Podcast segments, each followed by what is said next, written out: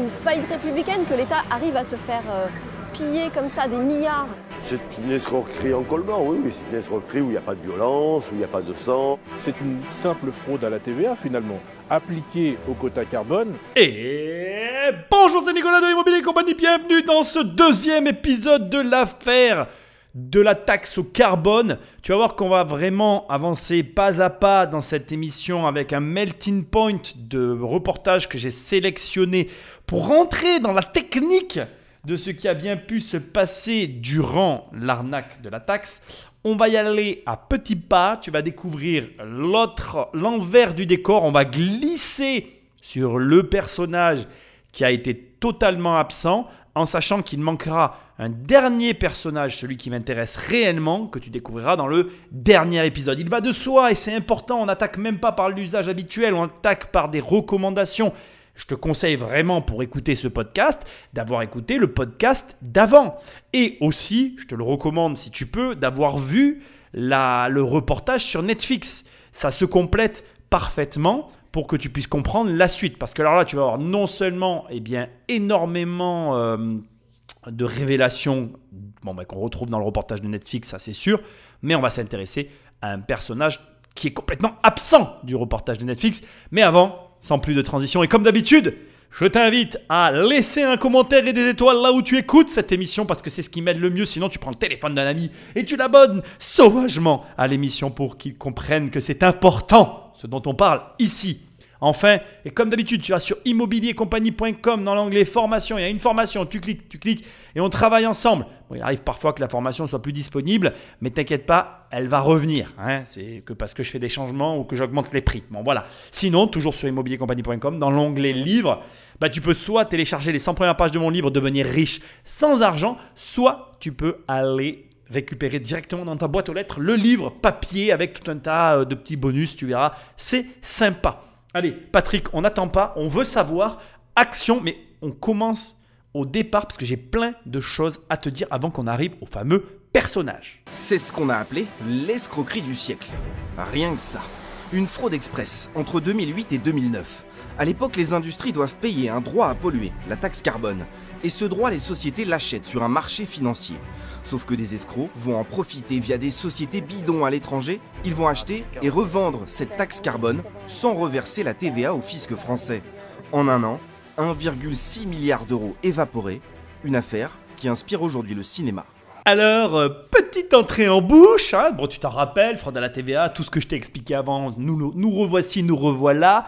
Petit détail important, donc bien évidemment, il y a euh, aujourd'hui, au moment où tu écoutes cette émission, il y a la- la- le reportage, le documentaire Les Rois de l'arnaque, où on a Marco Mouli que tu as vu dans le précédent podcast que tu peux voir, mais il y a aussi le film Carbone qui est le sujet de la vidéo que je suis en train de te mettre.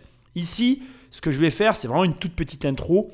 Maintenant, je vais t'expliquer, je vais rentrer en détail dans l'explication de l'arnaque à la TVA, comment elle est structurée, comment ça fonctionne. Ensuite, on va revenir sur ce reportage pour ensuite retracer l'histoire avec ma version à moi de ce qui a pu se passer. Et puis, on va s'intéresser à la personne. La personne qu'on ne voit pas dans euh, Les Rois de l'arnaque, dont on n'entend quasiment pas parler et qui mérite vraiment l'émission que je vais lui faire aujourd'hui. C'est quoi la fraude à la TVA sur les quotas carbone?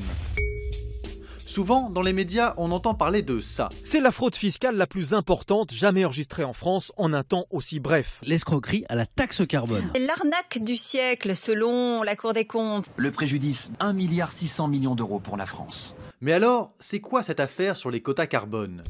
Pour le savoir, il faut d'abord comprendre ce que c'est que les quotas carbone. Pour faire simple, c'est un système construit pour limiter les émissions de gaz à effet de serre en Europe. Et du coup, chaque entreprise a un quota précis à respecter. Alors, on va donc attaquer l'explication. On va y aller par étapes. Je veux m'assurer que tu comprennes bien ces techniques. Attention, c'est vraiment pas simple. On entend effectivement ce mot générique. On comprend plus ou moins ce que ça implique. Et pourtant, derrière quelque chose qui paraît facile, il y a vraiment des difficultés, des subtilités qu'il va falloir comprendre. D'abord, il faut comprendre que c'est un mécanisme qui se met en place sur des transactions intracommunautaires. Donc ça veut dire qu'en fait, La première étape que tu dois comprendre dans cette, dans cette première introduction pour que tu comprennes bien ce qui se passe, c'est que ça se passe en Europe. Ce qui veut dire que pour que l'arnaque, en quelque sorte, puisse fonctionner à plein régime, ça ne peut pas se passer dans le même pays. On s'en tient là, on avance doucement. C'est fait exprès que ce soit doux pour que tu comprennes. On est d'accord, hein? Ces quotas, c'est la Commission européenne qui les fixe chaque année pour chaque entreprise. Mais parfois, certaines de ces entreprises émettent moins de CO2 que prévu. Et cela leur donne le droit de vendre ce qu'on appelle justement les quotas carbone aux entreprises qui souhaitent polluer plus. Alors, on a le cadre, un marché européen. Européen, c'est important. On a maintenant un produit qui est inventé de toutes pièces, que je t'ai expliqué dans le premier épisode, qui sont en fait ce qu'on appellera des quotas, et ces quotas seront disponibles uniquement pour les entreprises qui n'utiliseront pas la pleine capacité qui leur est octroyée de relâcher dans l'oxygène, enfin dans l'air, le CO2. Donc en gros, la marchandise, c'est quoi? C'est un reliquat, un restant de quelque chose qui est impalpable. Donc on vend de l'air, hein, on est vraiment bien d'accord. Hein, euh, on est sur du délire total, mais c'est comme ça.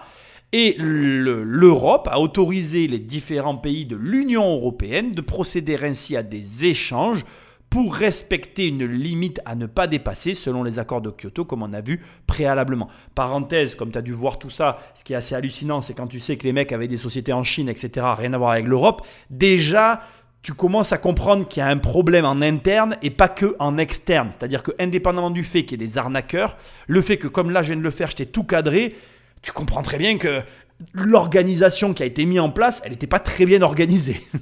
Après la mise en place du système, en 2005, des entreprises indépendantes ont été créées pour faire l'intermédiaire entre les sociétés qui voulaient vendre des quotas carbone et celles qui voulaient en acheter. Ici, on a donc une tierce entité qui vient maintenant se mettre en intermédiaire entre d'un côté les sociétés vendeuses et d'un autre côté les sociétés acheteuses. Ça va être très important que tu gardes maintenant ce schéma en tête parce que c'est à la base de ce schéma que va être constituée l'escroquerie. Dans un instant, l'analyse que j'ai trouvée va proposer une autre vision que la mienne, c'est-à-dire que eux vont expliquer la facilité de l'escroquerie pour des raisons que j'ai déjà évoquées, le fait que c'est immatériel et le fait que c'est facile et rapide et qu'il y avait peu de formalités pour entrer sur ce marché-là.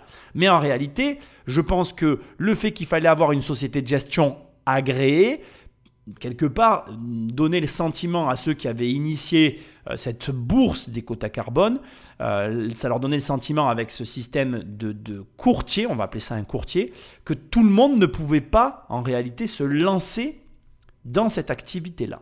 Mais tu vas voir qu'en fait, le courtier, comme tout le système en lui-même, à mon sens, est quelque peu vérolé, même si effectivement c'est la fraude à la TVA qui est considérée comme étant la pire. Il y a, à mon sens, un problème dès le départ, celui que je vends du vent. C'est-à-dire que là où on dit euh, c'est rapide, mais c'est rapide parce que ça n'existe pas. C'est-à-dire qu'il y a des gens, encore une fois, qui ont voulu réguler quelque chose. Ça me fait mourir de rire. En fait, c'est comme, en fait, moi j'ai un problème avec les excès de vitesse, en fait. Je, vais t'expliquer, tu vas comprendre. C'est-à-dire qu'aujourd'hui, on met des PV aux automobilistes, mais on n'empêche pas les constructeurs de voitures de construire des voitures qui roulent à 300. Aujourd'hui, quand tu achètes une voiture, le compteur, il va jusqu'à 260. Pourquoi? Ça, me fait, ça me fait doucement sourire. Pourquoi on en arrive à des trucs compliqués alors qu'on n'oblige pas justement les entreprises à procéder autrement? Je, ne comprends pas le raisonnement de départ. Pour moi, c'est le raisonnement de départ qui est faux. Et quand tu raisonnes de façon fausse et que par-dessus tu rajoutes en fait de la complexité, tu arrives à ce qu'il y ait des gens qui, de façon très simple, et c'est ça que je trouve très drôle d'ailleurs, c'est que c'est très simple l'arnaque qu'ils ont montée, encore que je vais te l'expliquer dans un instant, et pourtant, ils ont dupé tout le monde. Bref, on continue. Mais le truc, c'est que certains individus ne se sont pas contentés de créer une entreprise de gestion de quotas carbone. Ils ont acheté des quotas hors taxes à l'étranger pour les revendre en France en y ajoutant 19,6% de TVA. Mais en plus, au lieu de reverser cette TVA à l'État, comme doivent le faire toutes les entreprises, ils l'ont gardée pour eux et ils ont blanchi l'argent grâce à diverses méthodes. Alors maintenant tu t'accroches, je sais que tu vas être capable. Tu as en tête le fait qu'il y a trois acteurs, donc une société vendeuse, une société acheteuse et un courtier. Et maintenant je t'explique le mécanisme de la fraude carousel. Alors accroche-toi, on y va, c'est parti. Donc, Dans le système qui a été mis en place, il faut déjà commencer par préciser une chose qui a été dit nulle part, c'est que Marco Mouli déclarera qu'il y a le CO2 cachère et le CO2 pas cachère. Le CO2 cachère, c'est celui qui consiste à voler la TVA. ça, ok, c'est une chose. Et puis, il y a le CO2 pas cachère, c'est celui qui consiste à être courtier. Ce qui veut dire que ils avaient monté non seulement un système pour éluder la TVA sur une partie, mais d'une autre partie, ils étaient courtiers, c'est-à-dire qu'ils achetaient d'un côté, ils revendaient de l'autre, ils gagnaient à plusieurs étages. C'est là que déjà, tu vois que le mec était intelligent, les mecs, pardon. Ensuite, maintenant, on va rentrer dans la fraude en elle-même. Comment ça fonctionne? Donc la, la, TVA, la taxe sur la valeur ajoutée, elle te permet euh, de déduire la taxe supportée sur les opérations situées en amont. Donc c'est-à-dire que quand tu as une entreprise et que tu vas acheter par exemple, on va prendre le cas des téléphones, puisqu'ils ont fait aussi des arnaques au téléphone. Avec ta société, tu vas acheter un téléphone sur le marché français. Tu vas donc avoir une TVA à 20% et ta société, derrière, elle, elle a malgré tout facturé ses services. Allez, par exemple, on va dire que tu vends des encarts publicitaires à des clients, où là, tu collectes la TVA. Ce qui veut dire que d'un côté, tu factures à des clients ton service, le produit que tu vends. Donc là, tu collectes de la TVA que tu dois à l'État. De l'autre côté, tu achètes un téléphone que tu vas venir déduire. Tu es d'accord avec moi? Jusque-là, c'est simple, c'est la base. Donc en gros, on va maintenant mettre des tarifs et tu vas comprendre. Tu vends un encart publicitaire à 100 euros. Sur ces 100 euros, tu as 20% de TVA. Donc, quand tu as vendu à 100 euros TTC, tu dois 20 euros à l'État parce que tu as collecté 20 euros pour l'État, tu as fait le travail de l'État, tu dois lui reverser la TVA. Mais comme derrière, le même mois, tu as acheté un téléphone à 100 euros avec 20 euros de TVA, d'un côté, tu as pris au client, de l'autre côté, tu as dépensé, l'État te les doit, donc tu ne dois rien sur ce mois-là. Est-ce que jusque-là, tu as compris? La réponse est oui. Maintenant, on complexifie la situation. On va imaginer que tu as une TVA qui est différente en France. Il faut que tu saches qu'en France, il y a plein de niches fiscales. On va imaginer que tu es dans le cinéma et dans le cinéma, quand tu fais un film, tu as un taux réduit à 10%. D'accord? Attention, il y a une exception sur les recettes d'exploitation. Mais bon, bref, on fait simple. On prend le cas du cinéma, c'est facile. Donc 10% de TVA. Tu as une société maintenant dans le cinéma. D'accord? Tu n'es plus dans la publicité, tu es dans le cinéma. Et on refait la même opération. Donc d'un côté, tu factures à tes clients, tu es d'accord avec moi, à 10%. Donc ça veut dire que tu vas euh, facturer tes prestations dans le cinéma à 10%. Et de l'autre côté, tu achètes un téléphone, toujours, prestation 100 euros, 10%, tu dois 10 euros de TVA à l'État. De l'autre côté, tu achètes un téléphone, le téléphone, 20% de TVA. Et là, qu'est-ce qui se passe? Au magie, au miracle, l'État te doit 10 euros. C'est aussi simple que ça. Là, on est dans ce qu'on appelle du crédit de TVA. Oui, ça existe, et je parle bien de la France. Il y a un dernier élément maintenant que je veux finir de te, souligner qui est très important. L'erreur que font tous les entrepreneurs. Pourquoi il y a autant de problèmes avec la TVA? C'est que les mecs confondent la caisse, la marge et le bénéfice. La marge, c'est une fois que tu as tout payé, c'est ce qui te reste avant les bénéfices, puisqu'après il faut payer les derniers impôts. Et euh, le problème qu'il y a, c'est que normalement, quand tu collectes de la TVA, tu devrais la mettre sur un autre compte, ou en tout cas ne pas y toucher, payer euh, l'État, et ensuite tu peux toucher à ton argent. C'est pas un reproche, je sais que c'est difficile, je sais que c'est pas facile, qu'on est en France, qu'il y a beaucoup de choses, mais maintenant que tu as compris comment fonctionnait la TVA, je continue, j'avance dans mon explication. Donc, tu as compris qu'il y avait différentes TVA et donc tu comprends maintenant qu'à l'échelle européenne, ben, chaque pays peut avoir des TVA différentes et donc selon les pays où tu te trouves, eh bien, tu comprends que ça fonctionne pas complètement. Donc le montant de la TVA sur lequel s'impute la TVA déductible peut être suffisant ou insuffisant et en fonction, tu te retrouves soit en crédit de TVA, soit en TVA que tu vas devoir rembourser à l'État. On est d'accord? Maintenant, écoute bien, la fraude à la carousel, elle concerne, elle, s'articule comme ça. Il y a plusieurs entreprises qui sont dans la même chaîne commerciale. Ça veut dire qu'elles se succèdent. Ça veut dire que on est finalement dans des sociétés que tu pourrais dire elles correspondent à la chaîne commerciale. Ben tiens, par exemple, à prendre dans le cinéma. Par exemple, imagine qu'il y a une société qui produit le film, donc la société qui va tourner le film, puis le film va être revendu ou enfin va faire, partie de la même chaîne commerciale. Tu vas avoir un monteur qui va venir monter le film, puis après tu auras une dernière société qui va distribuer le film, qui va te permettre de le voir dans les salles, qui va être les cinémas. C'est la même chaîne commerciale. Donc tu as des sociétés de la même chaîne commerciale qui, établissent dans plus, qui sont établies dans plusieurs euh, pays membres de l'Union européenne qui participent à la fraude. Et donc à partir de là, écoute, c'est parti.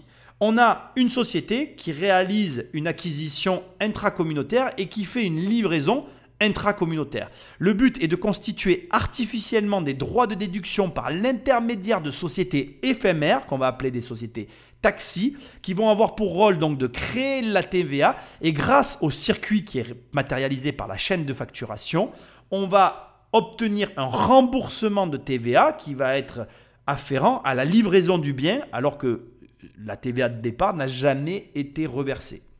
Et donc, au final, on a notre fraude dans les mains. Je vais essayer de te mettre un exemple maintenant euh, plus concret pour que tu arrives à comprendre de quoi il s'agit, parce que je peux comprendre que l'explication te paraisse vaseuse. Donc écoute, on part pour un exemple en espérant que tu comprennes. Donc, on a une entreprise qui est située dans un pays membre de l'Europe, d'accord, mais qui n'est pas la France. Ça, c'est vraiment important.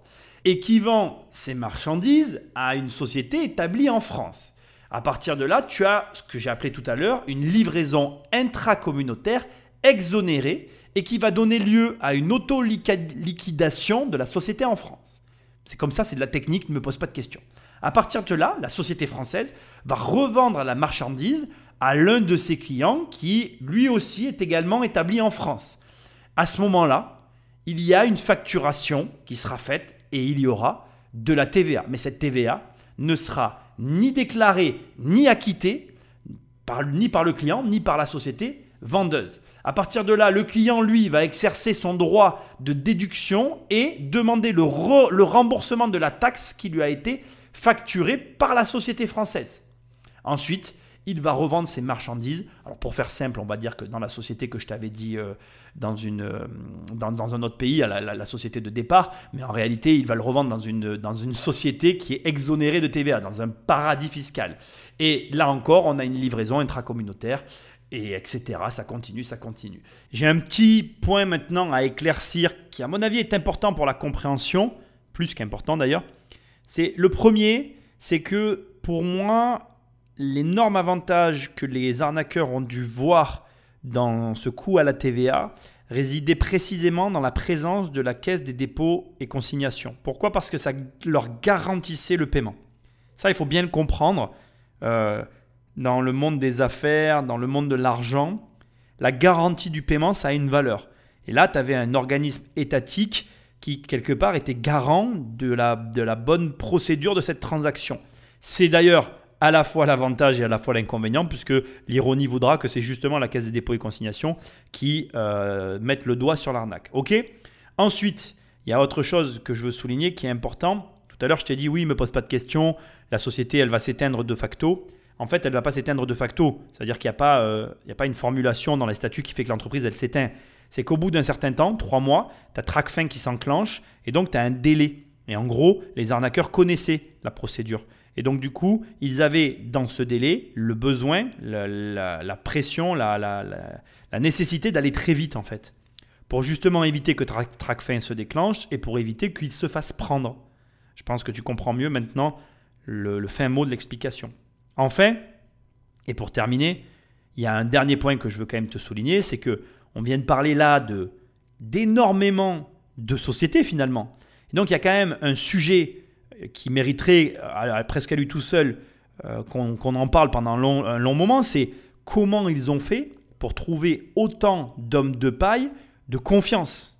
Parce que c'est un vrai sujet. Hein. On ne peut pas créer autant de sociétés avec autant de gérants de paille qui vont laisser transiter autant d'argent et croire de façon illusoire que les gens vont laisser passer l'argent comme ça en fermant les yeux. Donc je, t'invite vraiment à à ce que tu prennes la mesure de ce dont on est en train de parler.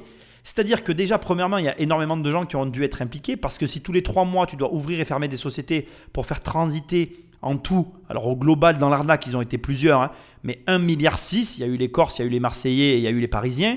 Donc tu imagines bien que même s'il y a au départ trois bandes organisées, centralisées autour de cerveaux, deux, bandes à Paris, une bande à Marseille et une bande en Corse, tu comprends très bien que ça fait quand même quatre groupuscules d'au moins trois personnes. Ça fait déjà à la tête une dizaine de personnes. Mais si tous les trois mois, tu as autant de gérants de paille qui doivent faire passer, transiter autant d'argent, soit dans le groupuscule, il y en a un, un trio, puisqu'on est parti sur des trios, mais un des groupes qui a généré plus d'argent que les autres, ce qui à mon avis est le cas, soit, comme je suis en train de te le dire, dans tous les cas, il y a quand même eu énormément de gérants de paille et il va falloir les trouver. Parce que au début, tu poses peut-être pas de questions, mais à l'arrivée, tu peux aussi finir par poser des questions.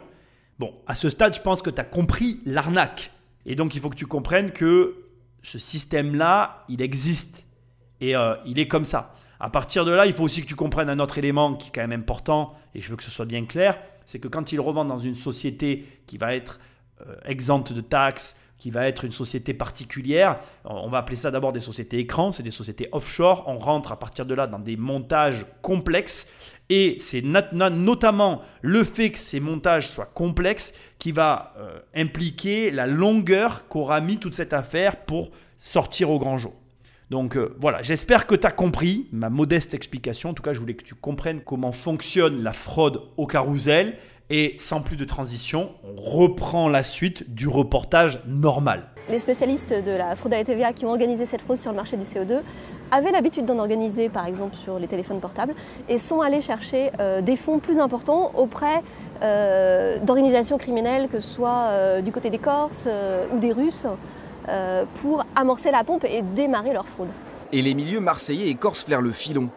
Cet avocat défend l'un des cerveaux présumés de Marseille. Jusqu'à son incarcération, il aurait mené grand train.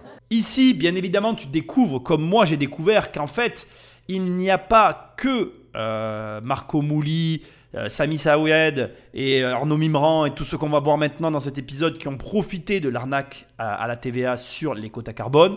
Tu vas découvrir avec moi, là, comme tout de suite, le train de vie qu'ont pu avoir tous ceux qui ont participé à la fraude. Ce qui est intéressant, c'est ce qu'elle vient de dire c'est qu'il y a eu un effet de levier qui a été fait par des financiers. Et que, comme tu l'as compris tout à l'heure avec mes explications qui ont été, j'espère, assez simples ou en tout cas assez claires pour que tu comprennes, il y a quand même une technicité financière derrière. Et c'est amusant parce que celui qui est mis en avant, c'est Marco Mouli, mais quelque part, je ne néglige absolument pas son intelligence, je pense qu'il est capable et qu'il a très bien compris ce qu'il faisait, mais je pense que malgré tout, euh, il y a eu un moment donné, il y a des personnes qui lui ont montré comment euh, rendre le système encore plus performant tel que moi je te l'ai décrit ici. Bref, sans plus de transition, écoute un peu ce qui va suivre, c'est vraiment intéressant.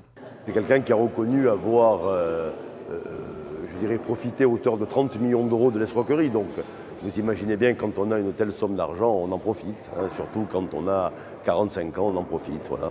En gros, c'était un flambeur? C'est un flambeur, on peut, on peut l'appeler co- comme cela, un flambeur. Il avait des voitures de luxe, il avait euh, des gens de maison, il avait fait beaucoup de choses hein, que nous, nous ne pouvons pas avoir.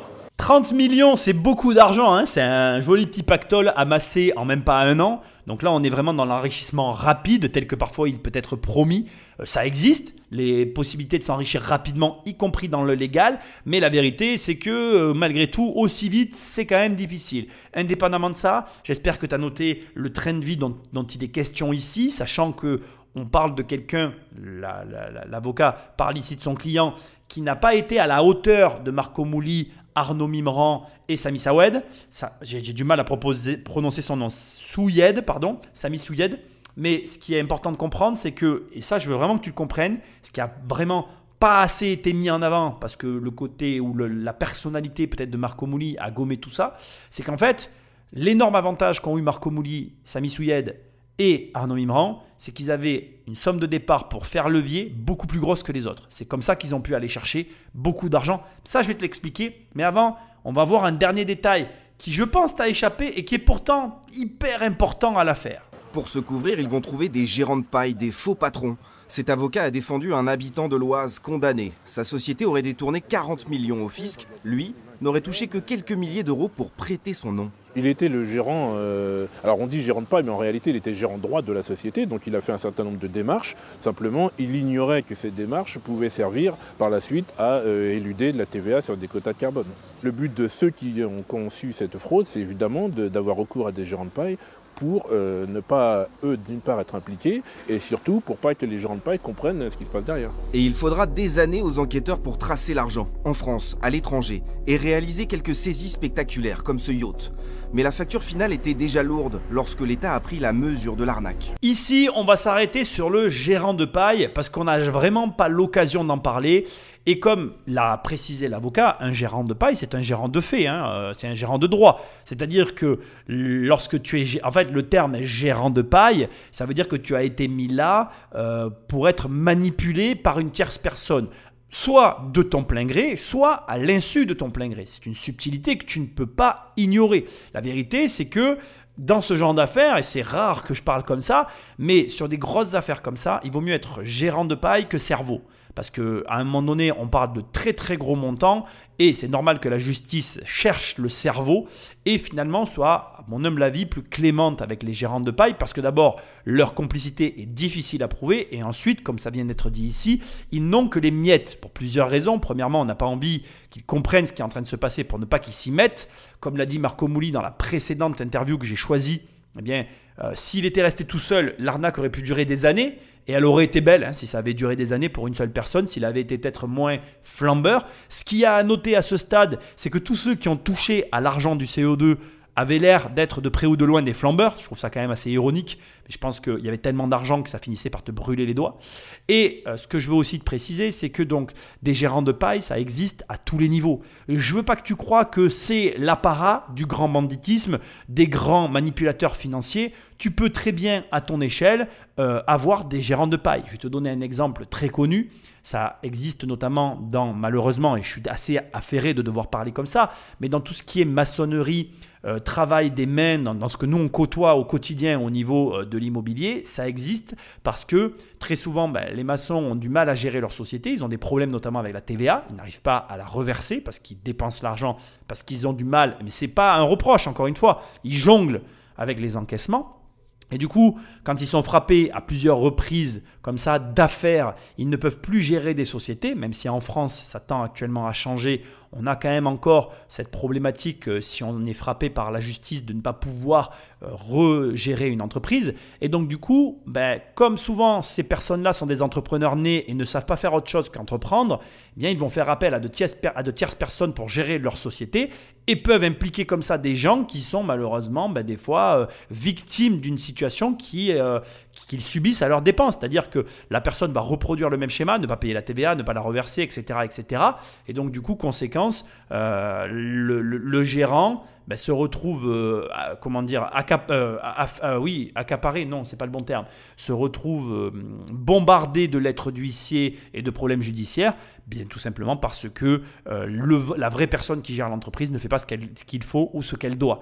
Donc voilà, très difficile comme situation, il faut que tu en prennes conscience. Quand je t'ai expliqué le mécanisme tout à l'heure, tu as très bien compris qu'il y avait des sociétés partout et que toutes ces, sociétés ne pouvaient pas être dirigées par la même personne. Et d'ailleurs, je vais même aller plus loin, toutes ces sociétés ne pouvaient être dirigées par le commanditaire parce que sinon on remontait à lui facilement. Donc, autant qu'il y a eu d'entreprises, autant qu'il y a eu de gérants de paille, ça commence à faire beaucoup de gens qui sont impliqués et des personnes qui touchent à chacun des étages de l'argent. Ça explique aussi pourquoi Marco Mouli disait il y a beaucoup de frais dans ce type de montage et c'est une réalité. Il y a eu des alertes de la part de la place de marché qui voyait bien qu'il y avait un problème du côté du ministère du Budget, qui était géré par Eric Wirth à l'époque. Et euh, le temps de réaction a été extrêmement long. Bercy, tout d'un coup, a quand même réagi et s'est dit bon, on supprime la TVA sur le carbone. C'est assez surprenant de se dire bon, on supprime un impôt parce qu'il est fraudé, mais il faut bien voir que la fraude à la TVA, c'est pas un manque à gagner comme l'État avance l'argent, c'est du vol direct dans les caisses de l'État. Alors tu vois là c'est rigolo parce que déjà dans le précédent épisode je t'avais fait la remarque euh, sur la TVA et euh, sur le fait que personnellement euh, bon voilà je reste mitigé sur le fait qu'on parle de vol etc et ici on confirme. Ce qui est drôle aussi, c'est que on se rend bien compte que pour qu'il supprime l'impôt, il y a une incapacité à réguler ce système de par sa nature, c'est ce que je vous entendais tout à l'heure, dès l'instant que tu as d'un côté des pays, qu'on est en Europe, qu'il y a des, échanges intra-communautaires avec au centre un trader, c'est un petit peu compliqué, on va pas se mentir. Je vais te donner un exemple tout simple. Moi personnellement, quand je vais vendre un livre dans un autre pays que la France, c'est un petit peu compliqué. Quand je vais dans des pays exotiques, parce qu'il m'arrive, hein, moi aujourd'hui, euh, mon livre Devenir riche sans argent, sur mon site, si je le vends à 39,99€, c'est parce que tu as plein de bonus, tu as plein de choses avec, donc c'est un pack. Mais en vérité, c'est que parfois, quand je l'envoie dans certains pays, D'abord, ça me coûte très cher, mais ensuite, c'est très compliqué pour nous derrière avec le comptable de d'encadrer le truc. Finalité, vraiment pour, te donner mon témoignage et mon retour, je paye la TVA en France. C'est-à-dire que je choisis de payer une TVA que je ne dois pas pour ne pas avoir de problème en fait, parce que c'est trop compliqué. Donc c'est pour te dire que voilà, on est quand même dans un mécanisme complexe parce que ça c'est normal. Euh, ouais, enfin voilà, et aujourd'hui c'est un mécanisme aussi qui est, qui est complexifié par la nature même du monde dans lequel on vit. L'informatique permet aujourd'hui ben, beaucoup de choses. Pour te donner juste un exemple, tu peux très bien acheter ce même livre sur mon site avec un VPN, me donner une adresse d'un pays euh, exotique et me mettre moi dans l'embarras parce que c'est compliqué à gérer en fait. Tout ça parce que tu vas lâcher 40 balles dans une entreprise qui propose un paiement en ligne. Ça fait quand même rire. Donc effectivement, moi après je critique pas l'État parce que je comprends très bien que pour eux aussi c'est compliqué. Ça l'est pour moi, ça l'est pour eux, ça l'est pour tout le monde. Mais c'est pour te donner la mesure de la situation c'est compliqué pour tout le monde. La fraude en elle-même euh, n'a duré qu'un an parce qu'ils euh, sont aperçus très vite euh, de, ce qui, de ce qui se passait. Mais en un an, 1,6 milliard d'euros, c'est un exploit de la part de ceux qui ont commis ça et un camouflet pour l'État qui essaie finalement de se racheter par la voie judiciaire. Ceux qui brassaient hier des millions d'euros en quelques clics se disent aujourd'hui ruinés quand d'autres sont en cavale. Mais l'argent, où est-il vraiment? Oui, peut-être dans des paradis fiscaux. Ce qui est sûr, c'est que l'État aura perdu gros dans l'affaire. Il faut se rendre compte que pour la fraude à la TVA, on en récupère euh, à peine 1%. Euh, c'est de l'argent de l'État, quoi. C'est notre argent. C'est 100 euros par an et par européen. On est 500 millions d'Européens qui sont investis tous les ans dans le crime organisé. Les procès des fraudeurs devraient se terminer en 2018, 10 ans après les faits. Mais derrière l'écran, il y a surtout une faillite d'État. Car si elle a cessé sur le carbone, rien n'a vraiment changé. La fraude à la TVA continue ailleurs, dans d'autres secteurs, et coûterait chaque année aux Européens la somme faramineuse de 50 milliards d'euros. Alors, tu l'as compris, là, il n'y a rien à ajouter. Maintenant, c'est parti. On va remettre le Rubik's Cube dans l'ordre et on va commencer au départ, au tout début de l'histoire, c'est-à-dire comment Mardoché Mouli tombe dans tout ça. Parce que finalement, tu as regardé, euh, peut-être ou pas d'ailleurs, le reportage sur Netflix, mais on sait peu de choses. Et moi, comme je t'ai dit, j'ai fait pas mal de recherches, tu vas voir, j'ai trouvé des trucs. J'ai rien trouvé sur ces deux sociétés cotées en bourse. Enfin, je présuppose qu'il y en a une qui a été cotée en bourse, mais qui était en fait une arnaque. Et la deuxième, je ne sais pas, mais tu vas comprendre. On y va, c'est parti. Alors il est né en 1965 et il grandit à Belleville avec six frères et sœurs et il a comme ami la famille Souyed. Donc dans la famille Souyed, il y a Sami Souyed qui va devenir l'un de ses compères et dans l'histoire qui va suivre, c'est vraiment important que tu le gardes en tête. Bon, comme tu peux l'imaginer, on est dans une euh, microsphère de gens qui se fréquentent les uns avec les autres et chacun va jouer son rôle à son échelle. Il faut comprendre une chose, et je vais commencer avec Sami Souyed.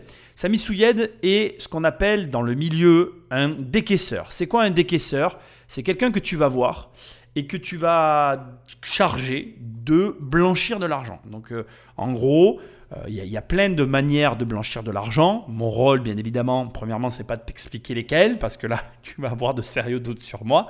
Et deuxièmement, euh, tu, tu, vas peut-être aussi te dire, mais comment tu sais tout ça, Nicolas? Mais c'est la réalité, renseigne-toi, tu verras. Il y a plein de façons de blanchir de l'argent, des façons plutôt légal. J'aime pas trop dire ça parce que c'est illégal de le faire au départ, mais tu peux arriver comme ça à rendre la chose passablement légale et à des choses vraiment très illégales. Sami Souyed, lui, euh, il s'est spécialisé dans le blanchiment d'argent au travers de l'hippodrome. C'est-à-dire que, en gros, il, il faisait des paris sur des chevaux et il se servait de ces paris pour finalement blanchir son argent. Ça, tu le vois dans Netflix. Dans Netflix aussi, on t'explique qu'il a acheté jusqu'à deux chevaux de course, tout ça pour blanchir de l'argent. Ok? Leur euh, la première arnaque qui a été faite, c'était les faux encarts publicitaires. Et c'est là où moi je crois que Mardoché Mouli, Marco Mouli, a eu une société cotée en bourse, mais je peux me tromper. Donc en gros, il récupère des chèques des entreprises euh, qui sont censées faire des encarts publicitaires dans des supports publicitaires, sauf qu'il n'y a rien derrière. Et Sami Souyed, lui, transforme l'argent des chèques des entreprises en espèces sonnantes et trébuchantes. Il faut savoir qu'en 1993, pardon, Sami Souyed, il est condamné pour ses activités de décaissage au travers des sociétés à encart publicitaire dont Marco Mouli fait aussi partie. Bon, Au demeurant, il ne s'est rien passé pour Marco pendant cette histoire euh, d'encart publicitaire. Par contre, en 1998, c'est la première affaire pour laquelle il se fait pincer. Là, on parle de Marco Moulin, on est bien d'accord. Là, il va piquer 8 millions au fisc danois pour euh, des marchandises dans l'intracommunautaire européen qui sont dans l'informatique. Il se fera juger en 2015 pour cette affaire et écopera de 3 ans de prison, dont un ferme. Il y aura un procès en appel euh, sur, ce, sur cet élément-là. Bon, j'ai pas euh, creusé plus. Par contre, ce qui est très amusant dans cette histoire, c'est que son associé sur le matériel informatique, c'est Grégory Zawi. Bon, je dis ça, hein, je dis rien. Comme quoi, tu vois, comme je te disais, tout le monde se recoupe. Ensuite, il y a une autre escroquerie à la TVA, ce coup-ci dans la téléphonie, dont on entend parler dans le reportage, où là, il a carrément escroqué 946 000 euros à la France. Et là aussi, il sera condamné en 2016 à deux ans de prison, dont un ferme. Et euh, il y a aussi dans cette affaire-là, par contre, et c'est marrant de retrouver Sami Souyed, qui est victime de Marco, parce que ce dernier avait une dette à son égard au travers des téléphones. Quelques années après, il faut savoir que donc ces deux personnages vont se recouper, se retrouver dans le CO2 et ils vont travailler ensemble de concert. Détail important et que je ne peux pas mettre de côté, il faut savoir que Sami Souyad, lui, il est resté longtemps dans la, la publicité et euh, c'est avec l'argent de la publicité qu'il est devenu le caïd des hippodromes parce que c'était son modèle économique. C'est-à-dire que ce que je t'ai expliqué tout à l'heure, si j'ai mis Sami Souyad de côté, c'est parce qu'en fait, euh, il, a, il a continué dans le même domaine et qu'il a fait sa fortune là-dedans. Et c'est comme ça qu'on l'a appelé le caïd des hippodromes, parce qu'il avait tout son euh, train-train dans ce truc-là. Avant de se lancer dans le CO2, de 2005 à 2007, Mouli et Souyed construisent un circuit fictif de vente de matériel téléphonique et ils ont détourné 4,2 millions de TVA. Et attention, hein, c'est très important, il y a eu d'autres personnes impliquées dans ce, montage. Et il faut savoir qu'on est sur un montage frauduleux génial. C'est-à-dire que là, on a vraiment euh, déjà les prémices d'un assemblage de sociétés offshore qui permettent aux deux compères de détourner beaucoup, beaucoup d'argent. Et à partir de là, l'histoire reprend le cours que tu lui connais. Donc, on va maintenant cadrer ce qui nous intéresse le plus. D'un côté, on a Marco qui euh, va cesser cette activité-là et qui va se retrouver à la recherche d'une nouvelle activité et qui va entendre parler, comme tu l'as très bien compris, des affaires de Grégory Zawi. Comme il l'a dit, il va devoir racheter le restaurant de Grégory pour comprendre ce que fait Grégory Zawi, quelle est donc euh, son activité? Donc Grégory Zawi est le cerveau, pas parce qu'il est le cerveau, mais parce qu'il est l'initiateur de l'arnaque de la taxe au carbone. C'est-à-dire que c'est lui le premier, un, à découvrir que c'était facile de faire l'arnaque à la TVA sur ce marché-là, Blue Next. Deux, parce qu'il va être capable à la fois euh, d'arnaquer la TVA, à la fois, et ça c'est vraiment important, d'être trader. C'est-à-dire, il va avoir une société appelée Crépuscule, alors je suppose, je n'ai pas fait de recherche sur le sujet, mais je suppose, qui va lui permettre de trader sur les marchés Blue Next. D'accord? Euh, à partir de là, ce qui se passe est très simple. D'un côté, il faut comprendre que à ce stade de l'histoire, la bulle est éclatée. On a d'un côté Marco Mouli qui est de son côté, on a Grégory Zawi de l'autre côté qui ne partage pas, mais qui a quand même besoin que d'autres personnes rentrent dans le game pour faire monter la sauce. Et de l'autre côté, on a Sami Souyed qui lui a la logistique de son côté, parce qu'il faut bien comprendre que Sami Souyed était le détenteur de la logistique pour euh, le fonctionnement des montages. Et ça, je veux que tu le comprennes à ce stade. Il y a donc ici des, hum, comment je vais dire, euh, des compétences qui sont réparties. Et la compétence essentielle dans ce type de, situation, c'est la logistique, c'est euh, ben, indépendamment de comment j'arrive à faire les sociétés offshore, comment j'arrive à décaisser l'argent une fois qu'il a été euh, détourné. D'accord? Ce que Samy, lui, possède. Je te le rappelle. Donc, Marco est de son côté, Samy est du sien, Grégory est du sien. Grégory vit sa vie, il s'en va de son côté. De l'autre côté, il se passe une chose très simple, c'est que Samy Souyed, lui, commence à euh, travailler sur le CO2 de, de, son côté à lui, indépendamment de Marco, sauf que ça ne fonctionne pas. Ça ne va pas assez vite, ça ne marche pas, il n'est pas bien entouré. De l'autre côté, Marco, comme tu l'as compris, va euh, avoir sous sa coupe Caputi, Claputi, le, trader de Consus, qui sera sa clé de voûte dans la négociation avec Sami Souyed. À partir de là, qu'est-ce qui se passe? D'un côté, on a Sami Souyed qui connaît la combine, mais qui ne peut pas en être parce qu'il n'est pas euh, entouré des bonnes personnes pour pouvoir en être. De l'autre côté, on a Marco Mouli qui a Claputi et qui a encore un joker dans sa manche, on va en parler dans une seconde. Et donc, qu'est-ce qui se passe? Marco Mouli va trouver Sami Souyed, puisqu'il le connaît, et il va lui proposer de s'associer, parce qu'il a le trader. Mais il n'a pas que ça. Il a aussi l'entrée en matière du fameux personnage que je ne comprends pas pourquoi il n'a pas été autant décortiqué, Arnaud Mimran. On va parler de Arnaud Mimran à partir de là. C'est un personnage fascinant. Et Arnaud Mimran, c'est à mon avis le point d'orgue qui va faire basculer Sami Souyed pour revenir avec Marco Moli. Il faut savoir que Sami Souyed, à ce stade-là, il ne veut pas retravailler avec, avec Marco Moli pour plusieurs raisons. Premièrement, parce qu'il y a eu les antécédents qu'ils ont eus. Et deuxièmement, parce que c'est un flambeur. Alors ça, c'est moi qui le dis, je ne le sais pas.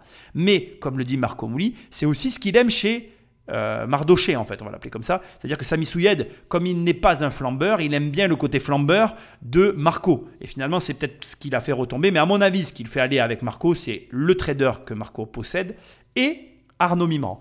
Arnaud Mimran qui propose de mettre 8 ou 10 millions d'euros sur la table comme effet de levier. Parce qu'il y a une chose dont il n'a jamais été question dans cette histoire, c'est que si Grégory Zawi avait de l'argent d'un restaurant, qu'il a pu détourner momentanément pour quelques clics. C'est-à-dire que, je vais te le dire clairement, euh, il est tout à fait possible que Grégory Zawi ait pris 30 000 euros et transformé ces 30 000 euros en un coup, rapidement comme ça, sur une journée, en 36 000 euros pour voir que ça marche. C'est-à-dire qu'il prend 30 000 euros de son restaurant, il dégage 6 000 euros de fraude à la TVA, il se dit waouh, ça marche. Et à partir de là, il prend un gros chiffre de son restaurant qui détourne, il s'en sert de levier, et comme ça, il fait monter la mayonnaise. Sauf que Marco Mouli et Sami Souyed, ils n'ont pas cet argent. Ils n'ont pas des montants démesurés pour aller chercher le gros pognon. Ce que Arnaud Mimran, lui, va amener. Et c'est là que la trilogie, les trois personnages centrales de l'histoire, se mettent en marche pour aller chercher le gros magot, celui dont on parle depuis le départ. Donc il faut bien comprendre tout ce que je viens de te décrire pour comprendre comment commence l'arnaque au CO2 et d'où vient l'argent. Et c'est Arnaud Mimran, le personnage qui finalement a l'argent, qui est au cœur de tout ça. Et ce qui va être étrange avec Arnaud Mimran, c'est que toutes les personnes qui vont graviter autour, et attention, je ne l'accuse pas, on n'a aucune preuve, mais vont mourir. Et c'est là où l'histoire finalement du CO2 bascule dans le drame et dans le mélodrame hollywoodien et qui initie finalement toutes ces vidéos, c'est qu'il y a quand même quatre morts dans l'histoire du CO2 qui sont tous d'une manière ou d'une autre liés aux trois protagonistes que je viens de te donner, c'est-à-dire Sami Souyad qui est mort actuellement, Arnaud Mimran et Marco Moli. Sachant que, comme tu le vois dans le reportage, il y a d'autres personnes qui ont eu des tentatives d'assassinat. Et toutes les personnes qui ont été liées de près ou de loin à cette histoire sont lié à ces meurtres. Parce que comme l'a dit la personne tout à l'heure au début du reportage, l'État ne va récupérer que 1% de 1,6 milliard. Où est l'argent? Alors maintenant qu'on a compris le cadre, on s'intéresse à Arnaud Mimran. L'histoire d'Arnaud Mimran commence dans le 16e arrondissement de Paris. Fils cadet de Jacques Mimran, ex numéro 3 du groupe Vinci, il connaît une enfance dorée. Premier bolide à 18 ans, le jeune homme prend vite goût au luxe, au parti de poker. Après ses études, il se lance dans la bourse et connaît une réussite éclair. Là, j'ai rien à dire. Fils de bonne famille, 16e, 3e de chez Vinci. Bon, qu'est-ce que tu veux que je te dise de plus? Un gamin riche qui a accès à des richesses, qui profite de la vie. Jusque-là, euh, tout va bien. Dans les années 2000, Arnaud Mimran connaît ses premiers ennuis. Il est mis en cause par la justice américaine pour des histoires de tricherie à la bourse. Bon alors là, je vais t'expliquer ce qui s'est passé, c'est relativement simple. On l'accuse, mais il n'est pas coupable. En tout cas, on n'a pas réussi à le prouver. Donc en fait, dans les années où il est trader et où il est soupçonné de délit d'initié, il fréquente notamment le cercle de l'industrie et du commerce. Et c'est aussi un habitué des, des, parties de poker privées. Alors, C'est quoi une partie de poker privée Il faut que tu saches qu'il y a des parties qui se tiennent un petit peu comme ça euh, à part, où il faut que tu disposes de 10 000 euros cash et que tu déposes à l'entrée un chèque en blanc qui est destiné à couvrir les pertes éventuelles durant la partie. Et en réalité, l'AMF, l'autorité des marchés euh, financiers, soupçonne que en fait euh, Mimran dispose d'informations privilégiées qu'il aurait glanées lors de ses parties et qu'il aurait ensuite utilisées dans ses placements pour en tirer bénéfice. Encore une fois, j'ai envie de te dire, voilà, c'est une, euh, comment je dirais, c'est un scénario qui a été élaboré, mais on n'a pas, on n'a pas de preuves. C'est-à-dire que je te dis ça, moi aussi, voilà, c'est une réflexion que je fais à voix haute, mais qui n'a pas euh, suivi de chef d'inculpation. Il n'y a pas eu de procès qui a pu attester de ces éléments-là. Et de toute façon, c'est difficile à prouver. Tu comprends bien que voilà, on peut accuser quelqu'un, on peut le soupçonner de choses qu'on peut imaginer, mais tant que tu n'as pas une preuve formelle, il n'y aura pas, il y aura pas possibilité de dire c'est arrivé. Donc j'insiste parce que on peut soupçonner Mimran. En attendant, il a gagné beaucoup d'argent en bourse, il a été bon. Point. C'est à cette époque qu'il se rapproche du milieu franco-israélien, basé dans le quartier populaire de Belleville à Paris. Il se lie d'amitié avec deux hommes, bien connus des services de police. Marco Mouli, dit l'élégant, et Sami Souyed, surnommé le caïd des hippodromes. Des escrocs professionnels qui ont fait leur classe sur les trottoirs du quartier. Des habitués de la casse-prison. Nous revoilà à notre fameuse histoire. Il faut savoir que quand on te dit qu'il s'est rapproché du milieu franco-israélien, il y a d'autres éléments qui vont venir plus tard, mais on revient finalement là où on était. Et à partir de là, avec Marco Mouli, dit l'élégant, parce que là on le précise, c'est quelqu'un qui aime s'habiller, et Sami Souyed, ils vont monter, on recroise tout, tu remets tout dans le truc et tu comprends qui est Arnaud Mimran. Arnaud Mimran est donc l'investisseur de la bande, et c'est là maintenant que je t'explique tout ce qu'il y a à dire et qui est très important. Il va amener l'argent. On parle quand même des chiffres que j'ai pu trouver de 10 millions.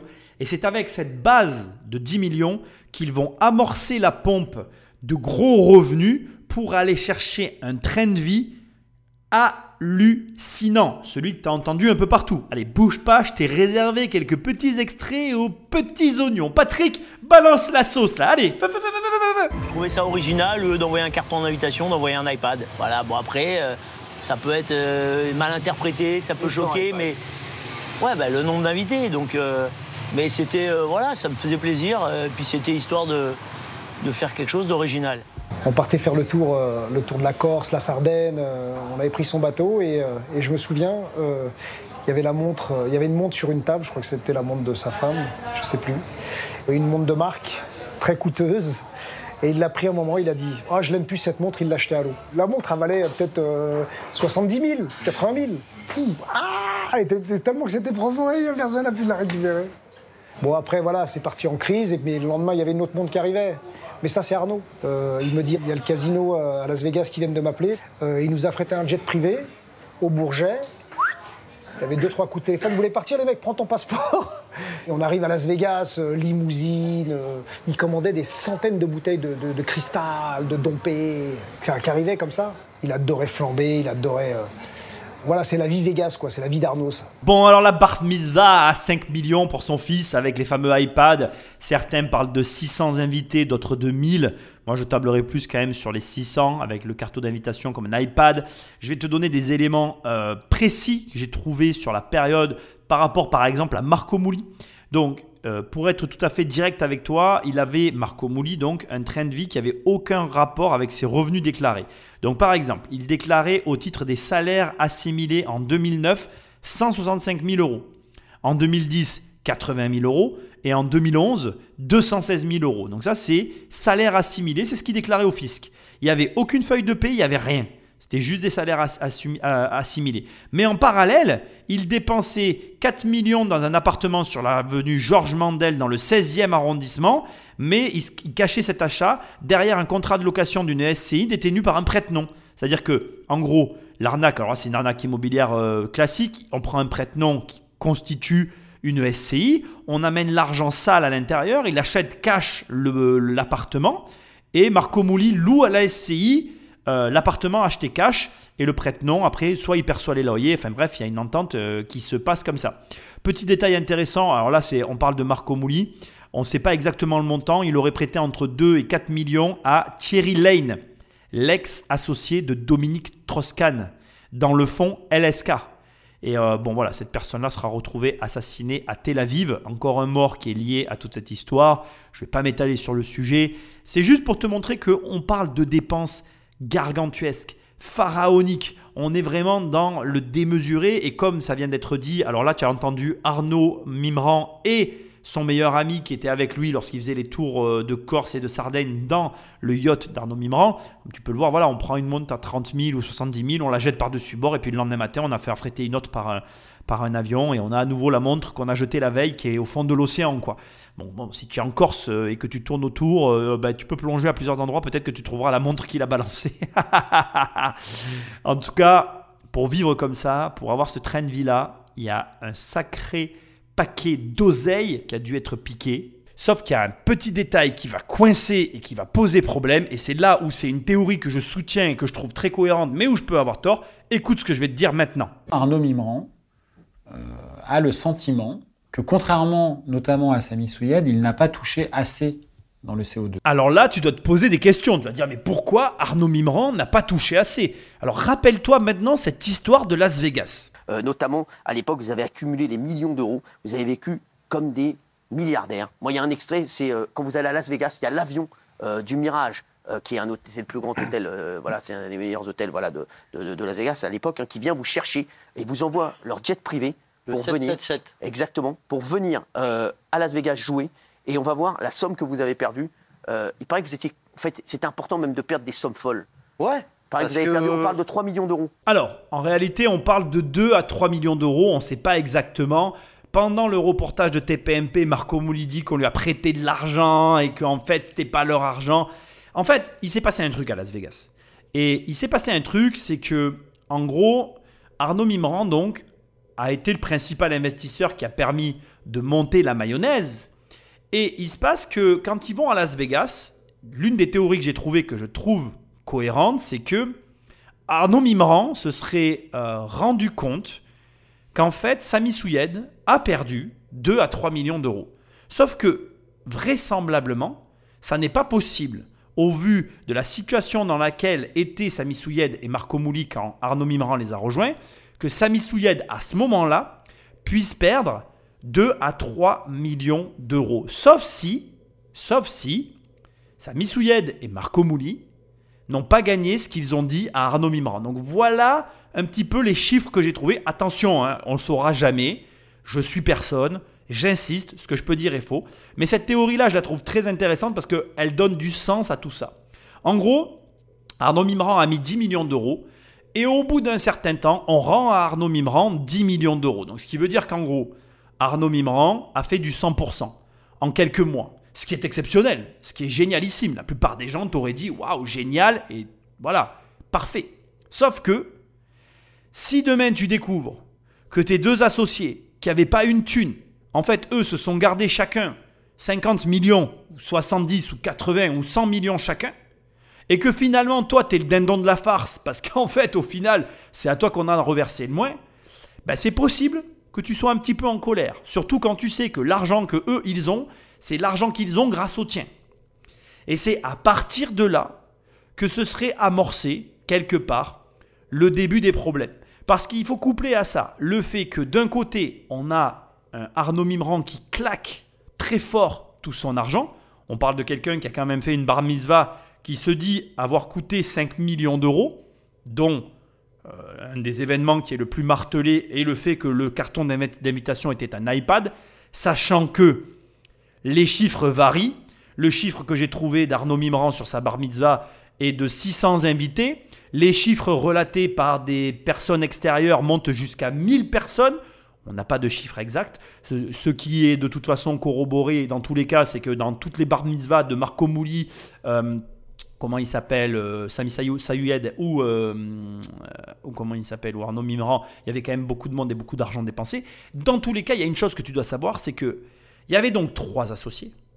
Et que sur ces trois associés, il y avait un élément encore plus accablant pour tout ça, c'est que Arnaud Mimran et Marco Mouli étaient des dépensiers, mais Sami Souyed était un économe radin, renfermé et discret.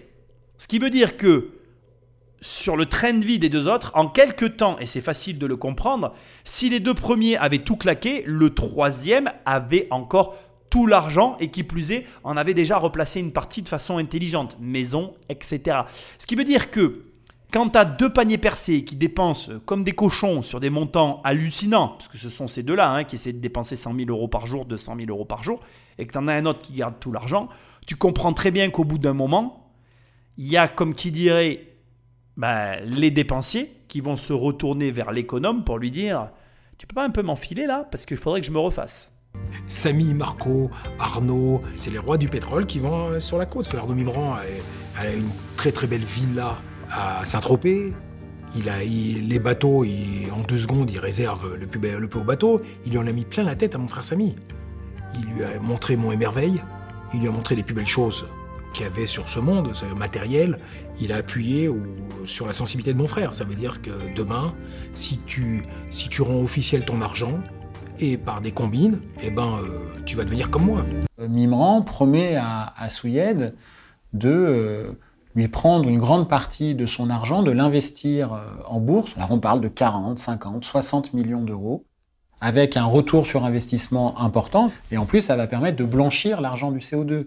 Bon, ben là, tu vois où je t'emmène. Tu as sûrement peut-être vu le reportage, mais ben, c'est logique. En fait, on a une personne qui est initiée au montage financier, à la bourse, au placement, qui propose à l'un de ses associés du coup d'optimiser avec une pointe de rancœur par rapport à ce qu'il croit être, par rapport à, lui, une arnaque, puisqu'Arnaud Mimra à ce moment-là se dit peut-être éventuellement, bah, ils ont gagné plus d'argent que moi, j'ai besoin d'encore plus d'argent.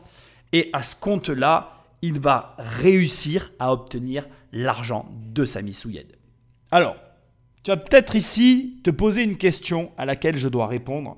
T'ai expliqué que Sami Souyad était décaisseur et que donc, vraisemblablement, entre le fait qu'il avait la logistique pour assumer les transactions, les virements de compte à compte, etc., il semble aussi, en toute logique, qu'il ait la connaissance pour blanchir de l'argent, puisque son, j'ai envie de dire, processus était d'aller à l'hippodrome, même d'acheter des chevaux, et grâce au système des jeux et finalement à l'opacité, d'arriver à rendre de l'argent sale propre.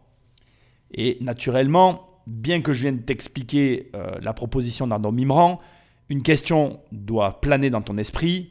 Mais pourquoi un mec qui est décaisseur connu dans le milieu confie son argent à Arnaud Mimran et pourquoi il ne l'a pas blanchi lui-même? Quel est l'intérêt finalement de Sami Souyed à avoir accepté euh, ce deal, cette transaction? Alors c'est très simple, et euh, je dois quand même te le préciser pour que tu comprennes la suite de l'histoire, il faut que tu intègres qu'on ne blanchit pas 10, 20, 100, 500, 1 million d'euros de la même façon qu'on blanchit 500, 1 million, 20 millions, 300 millions, 500 millions d'euros. On parle de montants colossaux. On ne connaît pas les montants exact de toute cette histoire. On sait qu'il y a eu euh, une énorme euh, arnaque autour du CO2, mais on ne sait pas du tout aujourd'hui ni où est l'argent, ni l'argent qu'avaient réellement ces individus. Et donc, il faut que tu comprennes que comment tu peux arriver à blanchir même que 40, 50 ou 60 millions. Tu vas pas euh, cet argent sur un cheval. C'est pas vrai. Ça n'est pas vrai. Donc Sami Souyed, accepte le deal d'Arnaud Mimran pour deux raisons. La première, sûrement et vraisemblablement pour des intérêts intéressants et ou des intérêts financiers que nous ne connaissons pas. Et la seconde, qui est à mon avis la raison principale, le blanchiment d'une somme importante d'argent. Samy, il est parti à Paris. Il avait rendez-vous que pour une seule chose, pour une seule affaire. Connaissant mon frère Samy, c'est pas possible que Samy il part deux jours avant la fête de Yom Kippour, si il n'y a pas une urgence extrême. Tel que je le connais, il, ne dormait plus. Parce qu'il a pris, il a dû prendre conscience que 50 ou 60 millions d'euros, on ne prête pas à une seule personne.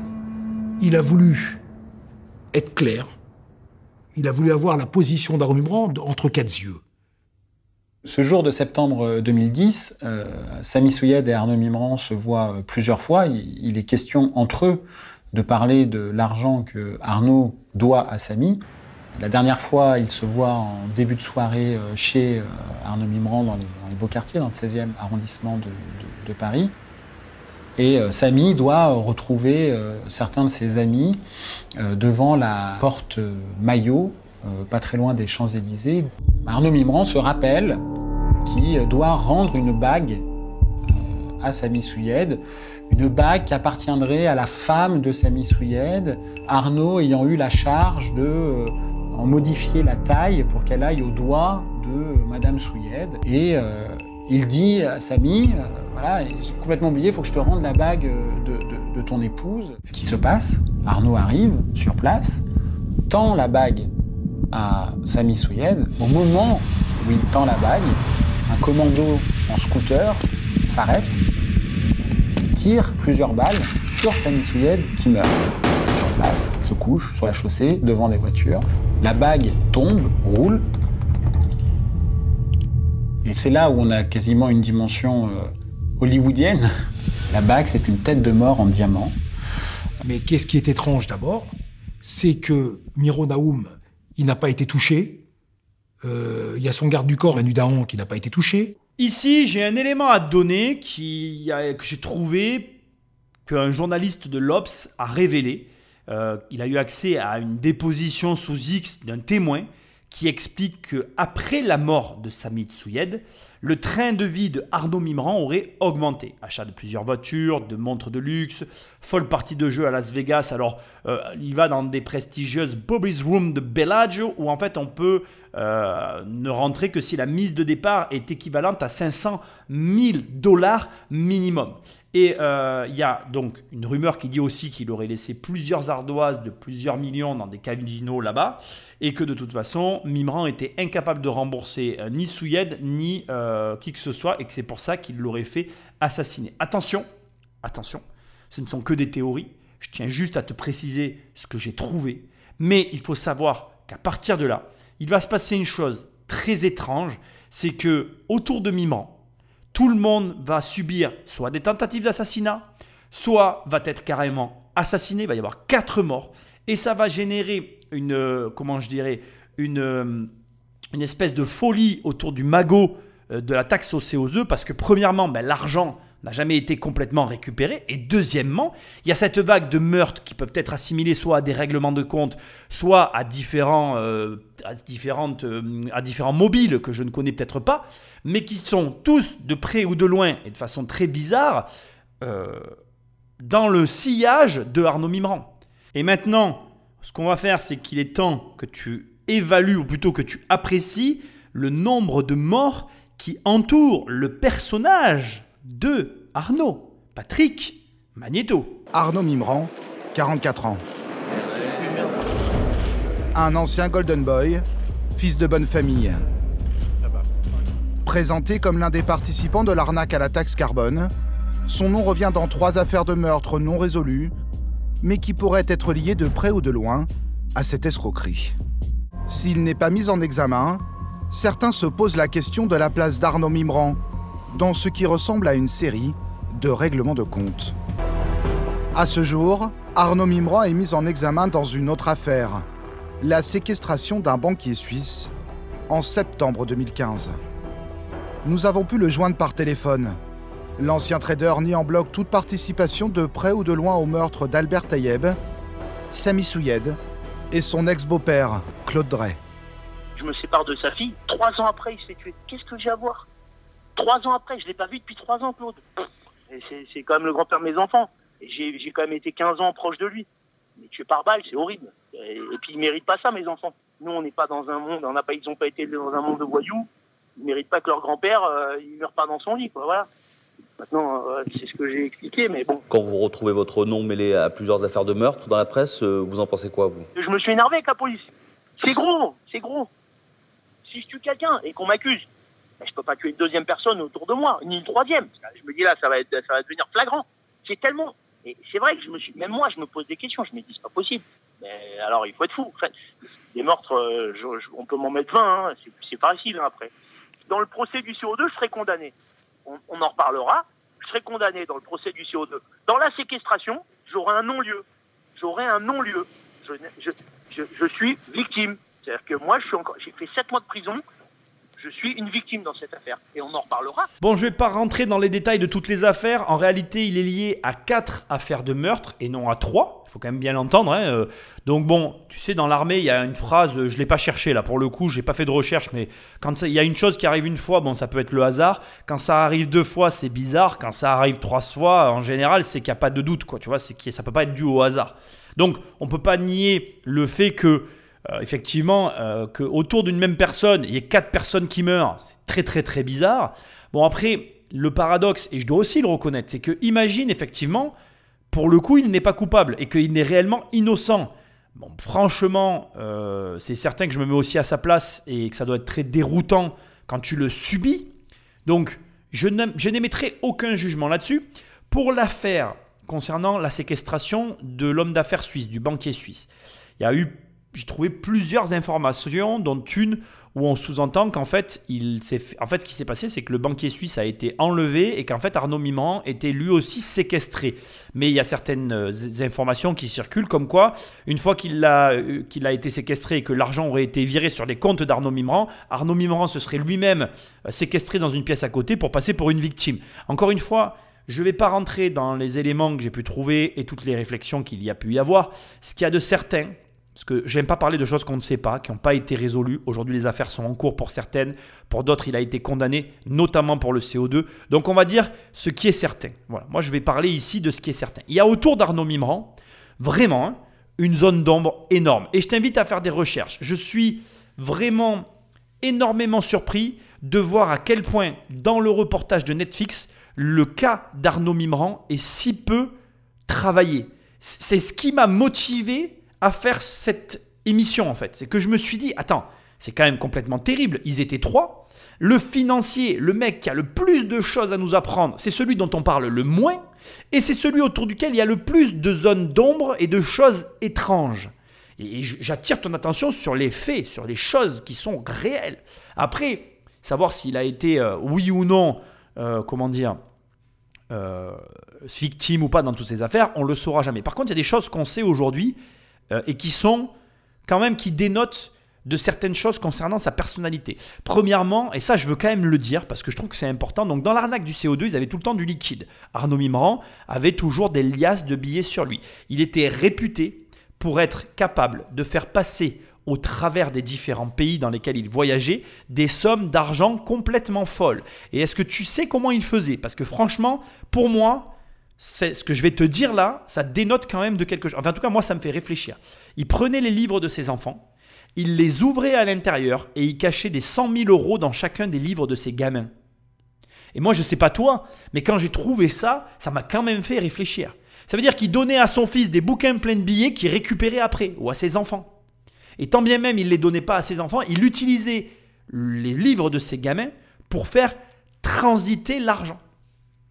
Donc c'est vraiment voilà, un personnage, je pense, complexe sur lequel on n'arrivera pas à tout savoir. Et tu vas voir, il y a encore des petites surprises que je te réserve. On arrive quand même à la fin de l'émission pour celle-ci, parce que je pense que tu as compris que Arnaud Mimran était vraiment un des personnages que je voulais mettre en avant. Il y en a un autre qui est caché, que j'ai volontairement complètement éludé, et que tu vas découvrir dans le prochain et dernier épisode. Mais avant qu'on parle rapidement de la suite, j'aimerais juste maintenant qu'on se concentre encore sur un dernier élément, un dernier point, où là encore, ça, accentue effectivement euh, le, mystère autour d'un homme mais aussi pour moi, ça ne dégage pas que des points positifs. C'est-à-dire que ce que je vais te dire maintenant, et que je trouve effectivement très étrange moi aussi, contribue à, à accentuer les suspicions qu'on peut avoir autour de Arnaud. Et ça, c'est vrai aussi euh, quand même qu'il faut reconnaître que c'est ben, pas normal en tout cas ce qui s'est passé.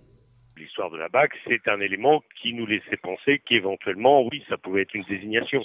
Mais je pars du principe que sur ce genre de, contrat euh, dans le milieu du grand banditisme, euh, les mecs, ils, savaient exactement qui c'était, ils connaissaient leurs victimes. Ils, avaient... il peut donner une bague, euh, c'est pas une infraction. Hein, bah, je peux lui dire qu'il a désigné la victime. Moi, je l'ai déjà entendu là-dessus, hors des gardes à vue. Je l'ai entendu là-dessus. Euh, il me dit, je sais, les éléments sont contre moi. L'intégralité des pistes n'ont pas été explorées. On ne sait rien. J'ai fait des demandes depuis de nombreuses années d'entendre des témoins en Israël qui, selon la partie civile, sont des témoins clés et que ces personnes détiennent de précieuses informations. Maintenant, que cela bloque du côté français ou du côté israélien, m'importe peu. Ce que je constate, c'est que ces demandes n'ont pas abouti. Ça fait presque sept ans que l'instruction est ouverte sur Souyed. Il n'y avait rien dans le dossier euh, il y a longtemps que ça aurait été clôturé. Le problème, c'est qu'on n'a aucun élément matériel sur l'affaire, sur la scène de crime. Donc c'est très compliqué, surtout avec euh, le type d'individu qu'on est amené à entendre, euh, qui mentent comme ils respirent. Et puis dès qu'ils sentent que c'est trop chaud, ils partent justement en Israël où ils sont tous planqués. Donc c'est vrai que c'est pas un dossier facile. Et six ans après les faits, six ans après que un ou plusieurs commandos de tueurs aient abattu des gens en pleine rue, à Paris, euh, dans les beaux quartiers, il n'y a même pas d'inculpation dans ces dossiers. La justice française, les fonctionnaires de police ont considéré qu'il s'agissait de règlement de compte entre des voyous. Ah, c'est toute la même crapulerie. Hein. Euh, Mouly, c'est un escroc. Euh, Souillette, c'est un escroc. Mouly, c'est un escroc. Ils sont tous, ce sont tous des escrocs. Donc euh, ils ont généré du pognon, ça a fait des envieux, ils se sont fait buter, euh, voilà. Enfin c'est dans le c'est dans l'ordre des choses, hein. Et ça continuera. Ils retrouveront une autre escroquerie, euh, c'est dans les gènes. Hein. Et je pense que la justice française n'avait pas à distinguer entre des assassinats, entre des personnes qu'ils considéraient comme des voyous, appartenant à la mafia juive, qu'il s'agit de ça, et d'autres affaires où on met tout pour essayer de trouver la vérité. Tu vois où je t'emmène et je pense qu'à ce stade, c'est aussi ce qui me dérange dans le reportage Netflix, c'est aussi ce qui me dérange à tous les niveaux dans cette histoire, c'est que tout ce qui concerne Arnaud Mimran semble être mis de côté.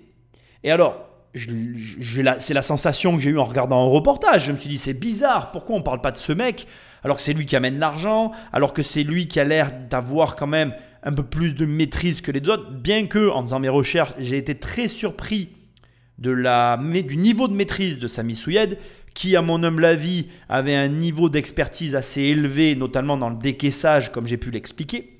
Mais vraiment, je reste quasiment certain que Arnaud Mimran, avec ses connaissances financières, a lui aussi apporté de l'ingénierie à ce niveau-là, qui a été utile, notamment dans euh, la, récupération de l'argent du CO2. Et euh, d'autant plus que, comme ça a été euh, sous-entendu ici, donc d'un côté, on a au niveau juridique finalement pas tant que ça de recherches qui ont pu être faites parce que bon ben on a pour diverses raisons la sensation qu'on est face à un règlement de compte, qu'on est face à une situation j'ai envie de dire un petit peu de, voyous qui se tirent dessus quoi, c'est ce qu'on ressent, autant de morts autour d'une même affaire. On va avoir l'occasion de reparler de ça d'ailleurs, le fait que tout soit centralisé autour du CO2. Mais surtout, on a la sensation, comme je l'ai laissé dans ce passage, que finalement, finalement, et c'est mon opinion, il y a de part et d'autre, autant en Israël qu'en France, des niveaux qui ont été touchés bien supérieurs à ce que l'on peut imaginer à la première lecture de cette affaire. Alors, je t'invite à regarder aussi le film Carbone, où là, pour le coup, même si dans l'histoire, on va pas reconnaître les personnages, parce que je pense que Olivier Le Marchal a réellement créé pour partie une histoire, il a su euh, interpréter à sa façon, à mon humble avis, une partie du message que moi aussi j'essaie de te délivrer ici dans mon analyse, qui est que finalement l'argent, qui est le centre de tous les problèmes dans cette affaire, a généré des meurtres tout autour de lui.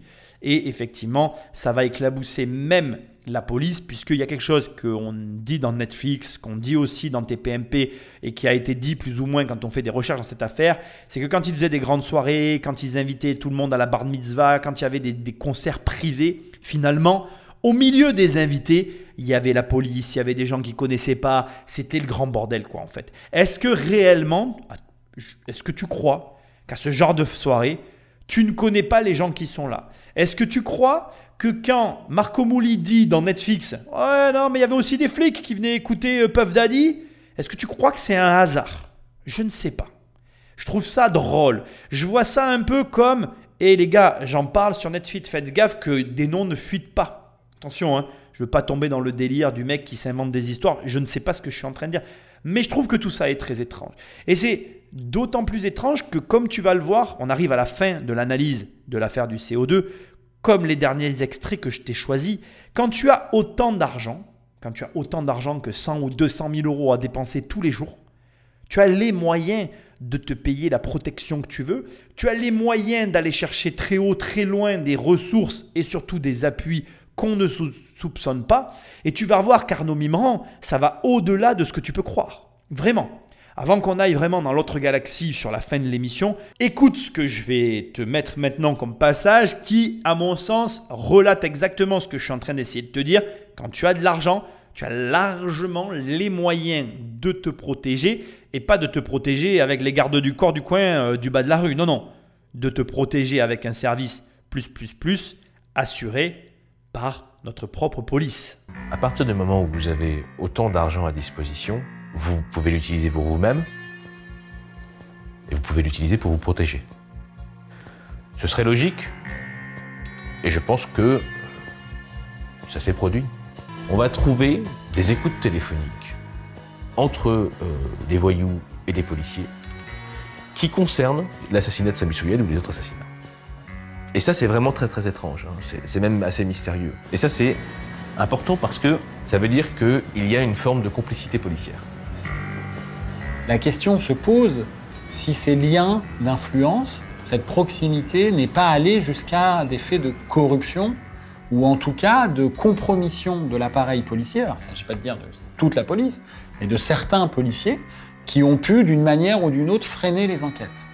Et suffisamment euh, sérieuses pour que l'institution judiciaire et policière décide d'ouvrir une enquête. Alors attention, hein, on est sur un terrain dangereux, il n'y a pas de preuves, on est sur des fortes suspicions liées au passage juste avant. C'est de, comment dirais-je, ça, se complète, hein, c'est-à-dire que on peut penser effectivement que comme l'affaire n'est pas allée au bout du truc, comme Arnaud Mimran est étrangement euh, au-dessus de tout ça, il est, inculpé nulle part en fait. C'est complètement délirant.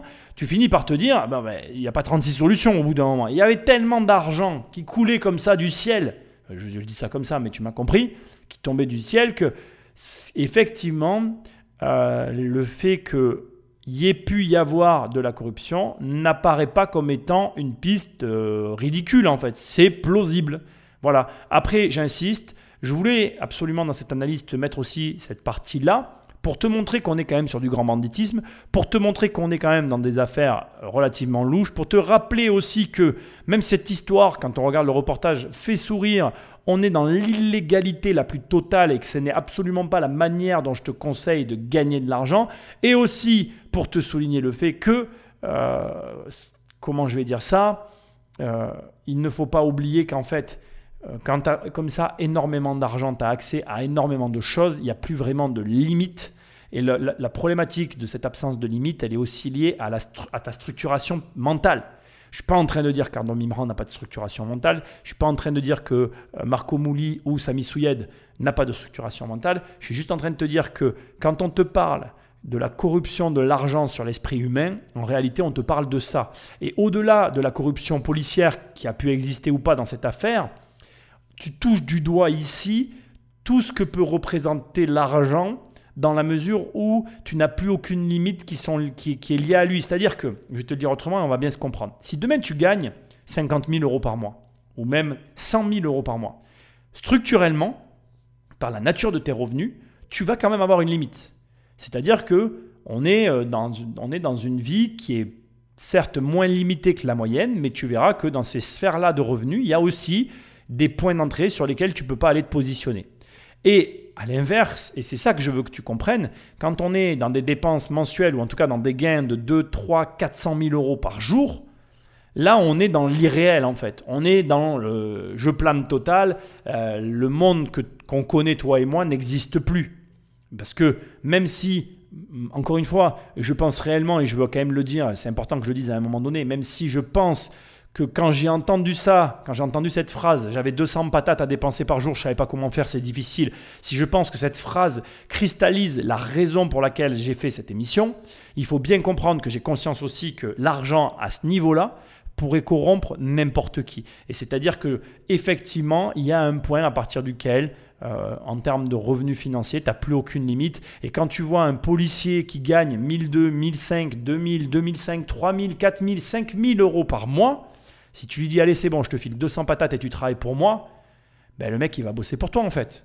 Et c'est là aussi où tu vois la limite de tout ça.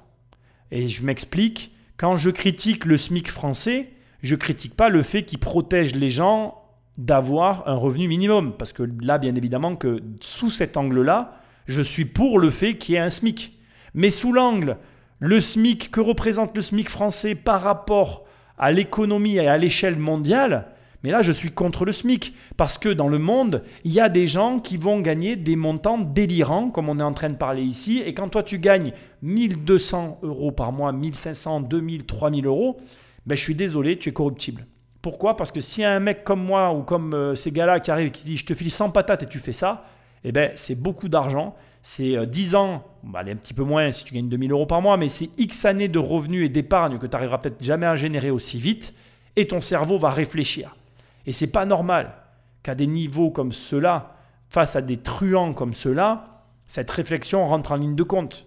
Alors après, tu vas me répondre une chose qui est vraie, c'est que euh, à l'échelle d'autres pays, ça aurait été le même problème. Tu prends Sami Souyed, euh, Arnaud Mimran, euh, Marco Mouli, tu les mets en Suisse avec un niveau de vie qui est beaucoup plus élevé qu'en France et tu leur demandes de corrompre des officiers suisses, ben ils y seraient arrivés de la même manière. Au lieu de donner 200, ils auraient donné 400 et ça aurait quand même fait tourner la tête. Mais ce que j'essaye de t'expliquer, c'est que ce que tu crois de l'argent euh, avec ton niveau actuel de revenu n'est pas la réalité de ce qu'est l'argent par rapport à ce que tu peux être vis-à-vis de lui. C'est-à-dire que si tu te mettais à gagner des sommes complètement délirantes comme là, tu pourrais franchir toutes les limites. Et c'est en ça que l'argent peut être un problème. Et c'est pour ça que tu dois avoir un entourage qui te permet de garder les pieds sur terre. Et pourquoi je te dis tout ça? Parce qu'il y a une raison quand même derrière ça, à laquelle je pense, tu n'as peut-être pas une seule fois pensé, et il est temps pour moi que je te la révèle. C'est quoi la particularité d'un truand?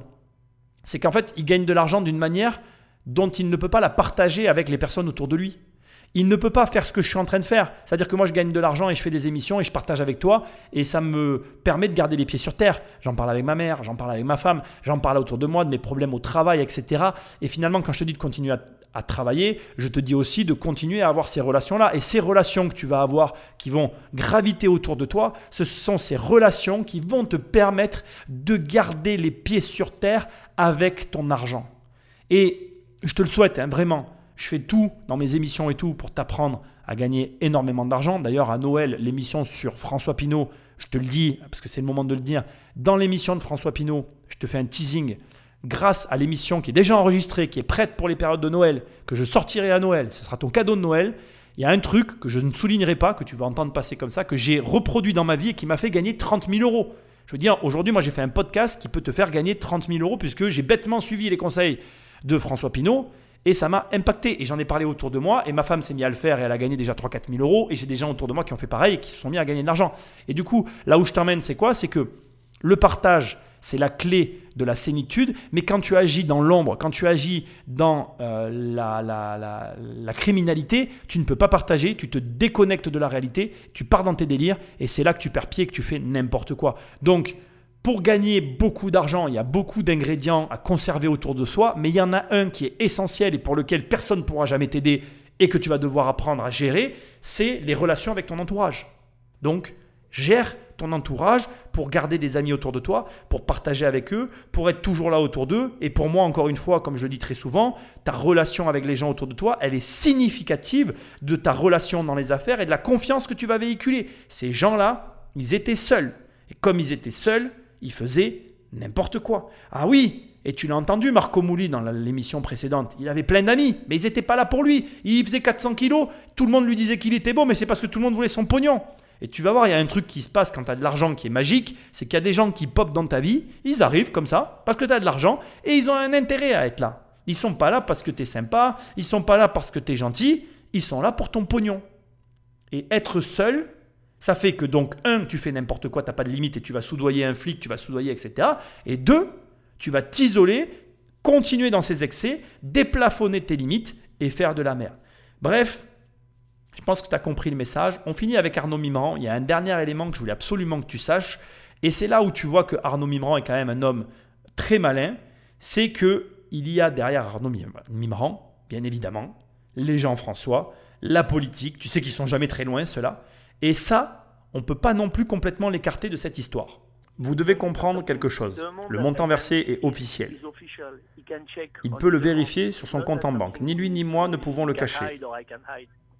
J'ai effectué un virement bancaire à l'intention de M. Netanyahou. Je n'ai pas dit 1 million d'euros, j'ai dit 1 million. C'était en 2001, il s'agit donc d'un million de francs, soit 170 000 euros. J'ai toujours le relevé bancaire du transfert, c'est de Arnaud Mimran, de mon compte personnel, au compte personnel de Benjamin Netanyahou. Maintenant, il parle de 40 000 euros, mais je suis certain parce que j'ai le relevé bancaire, nous étions en contact, nous étions amis, nous avions voyagé ensemble. Et je suis venu fêter sa victoire en 2009 avec lui.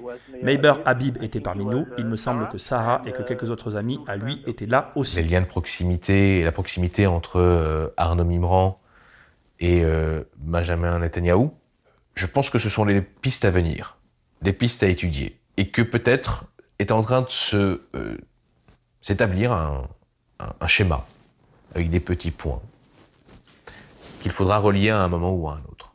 J'espère que ça fera l'objet d'investigation. Alors ici, tu comprends, c'est la dernière pièce du puzzle. Bien évidemment, Arnaud Mimran, avec des liens avec la politique, il a fait un don à Benjamin Netanyahou, qui est nul autre que le Premier ministre israélien qui est devenu président. Donc je te laisse imaginer l'affaire hein, liée avec les malfrats du CO2. Je ne vais pas m'étendre sur le sujet. Mon but ici, c'est pas de parler des Jean-François, mais c'est de te montrer qu'en fait, on a des comme partout dans tous les pays du monde, on a des gens François qui ont besoin d'argent pour leur campagne. Et comme toute personne qui a besoin d'argent, on est parfois pas très regardant. On te présente un riche homme d'affaires français dont finalement personne ne sait réellement d'où vient l'argent. Finalement, ce gars-là comme toujours, et là aussi c'est un petit peu pour moi l'occasion de te parler de ça, il affiche sa richesse, il étale le truc, moi je vois bien le tableau, tu dois fréquenter ce gars-là, il connaît tout le gratin parisien, etc. Il faut savoir que euh, Arnaud Mimran s'est toujours vanté de jouer au poker avec euh, Patrick Bruel, qu'il euh, notamment ben, se servait de ses, de comment dire, des fêtes qu'il organisait avec Puff Daddy, etc. Ben, pour dire, ben, regardez, je connais un tel, je connais un tel, et finalement, ben, ben voilà, l'argent qu'il allé, qu'il dépensait, lui servait aussi à nouer des relations, des relations très haut placées, des relations avec des présidents, en tout cas de premiers ministres qui sont devenus présidents, et tu comprends comment une affaire se construit. Ce qui est intéressant finalement avec la taxe au carbone, avec cette histoire au bout du compte, et surtout avec celle d'Arnaud Mimran, c'est pour ça que j'ai été choqué dans le reportage de Netflix à quel point, comment on a pu oublier ce personnage. Je veux dire, regarde, je viens de te couvrir le sujet sur une heure et demie, il y avait matière à faire quelque chose quand même. Ce gars-là, ce gars-là n'a pas euh, été mis en avant du tout au juste titre, ou en tout cas de la manière dont il aurait dû être, même dans le reportage Netflix. C'est dire à quel point il y a quand même un questionnement à se poser autour de lui. Au final, bon, je reviens sur les Jean-François parce que sur cette partie-là, c'est ce qui nous intéresse. Quand ça commence à toucher l'appareil politique, tu sais très bien qu'on rentre dans l'opacité la plus totale et que ces gens-là peuvent être frappés d'affaires sordides et pour autant rester en liberté. C'est comme ça. Je ne sais pas pourquoi tout le monde accepte cet état de fait, mais c'est la réalité. Et donc là, dans le, dans le cas présent, il me semblait important de préciser que, bien évidemment, Arnaud Mimran avait des liens avec la politique, la politique israélienne. Je n'ai rien trouvé avec la politique française, en dehors de Marco Mouli et de DSK, LSK avec son fonds, etc. Mais voilà, je ne serais pas surpris que si j'avais poussé l'investigation, je découvre des liens entre Arnaud Mimran et l'appareil politique français. Bon, tu m'excuseras, j'ai pas envie de mourir, parce que de façon très amusante, tous ceux qui touchent à cette affaire finissent par mourir, et on en arrive à la conclusion, parce que je vais pas m'étaler plus sur l'histoire politique, puisque tu l'as bien compris, euh, il y a eu vraiment autour de toute cette histoire par rapport à l'argent qu'a reçu euh, Benjamin Netanyahu, il y a eu vraiment toute une histoire en fait. Combien était le montant L'avocat qui, s'est chargé de faire les transferts est resté évasif. Personne n'est d'accord sur les montants. Enfin bref, tu as même une, vidéo qui circule sur Internet où tu as Poutine à côté de Benjamin Netanyahu qui est en train de s'expliquer en disant non, non, mais moi je n'ai rien à voir avec le CO2, euh, je ne suis pas au courant. Et tu as Poutine euh, avec la tête habituelle qu'il a. Tu te dis bon, j'aimerais pas être à ta place, garçon. Hein, bonne chance. bref. Voilà, il y a un autre élément que je veux quand même te dire qui a été aussi, qui a à peine été balayé et que je veux quand même souligner ici, c'est que apparemment Tous les pays de l'Union européenne étaient au courant de l'arnaque de la taxe au carbone et apparemment tout le monde en a profité. On parle quand même d'une perte globale pour l'Europe de 5 milliards. 1,8 million pour la France, donc c'est nous qui avons perdu le plus d'argent. Bon, bah, feu la compétence administrative de notre pays. Je ne vous critique pas, mes amis fonctionnaires, parce que je ne pense pas que ce soit la faute des fonctionnaires en charge de faire fonctionner le système. Je pense que ce sont, encore une fois, les gens qui ont créé le système qui sont à pointer du doigt. C'est-à-dire que, comme toujours, on fait des choses super compliquées alors qu'on pourrait régler le problème à la base. Je m'adresse vraiment bien plus aux dirigeants qu'aux exécutants quand je parle comme ça, mais au lieu d'être là en mode on va faire une taxe carbone en créant une bourse pour échanger, non mais va voir les entreprises, euh, oblige-les à ne plus utiliser euh, certains produits chimiques, certains, enfin interdit des produits quoi. Voilà, terminé. Comme j'ai dit à un moment donné avec l'exemple de la voiture.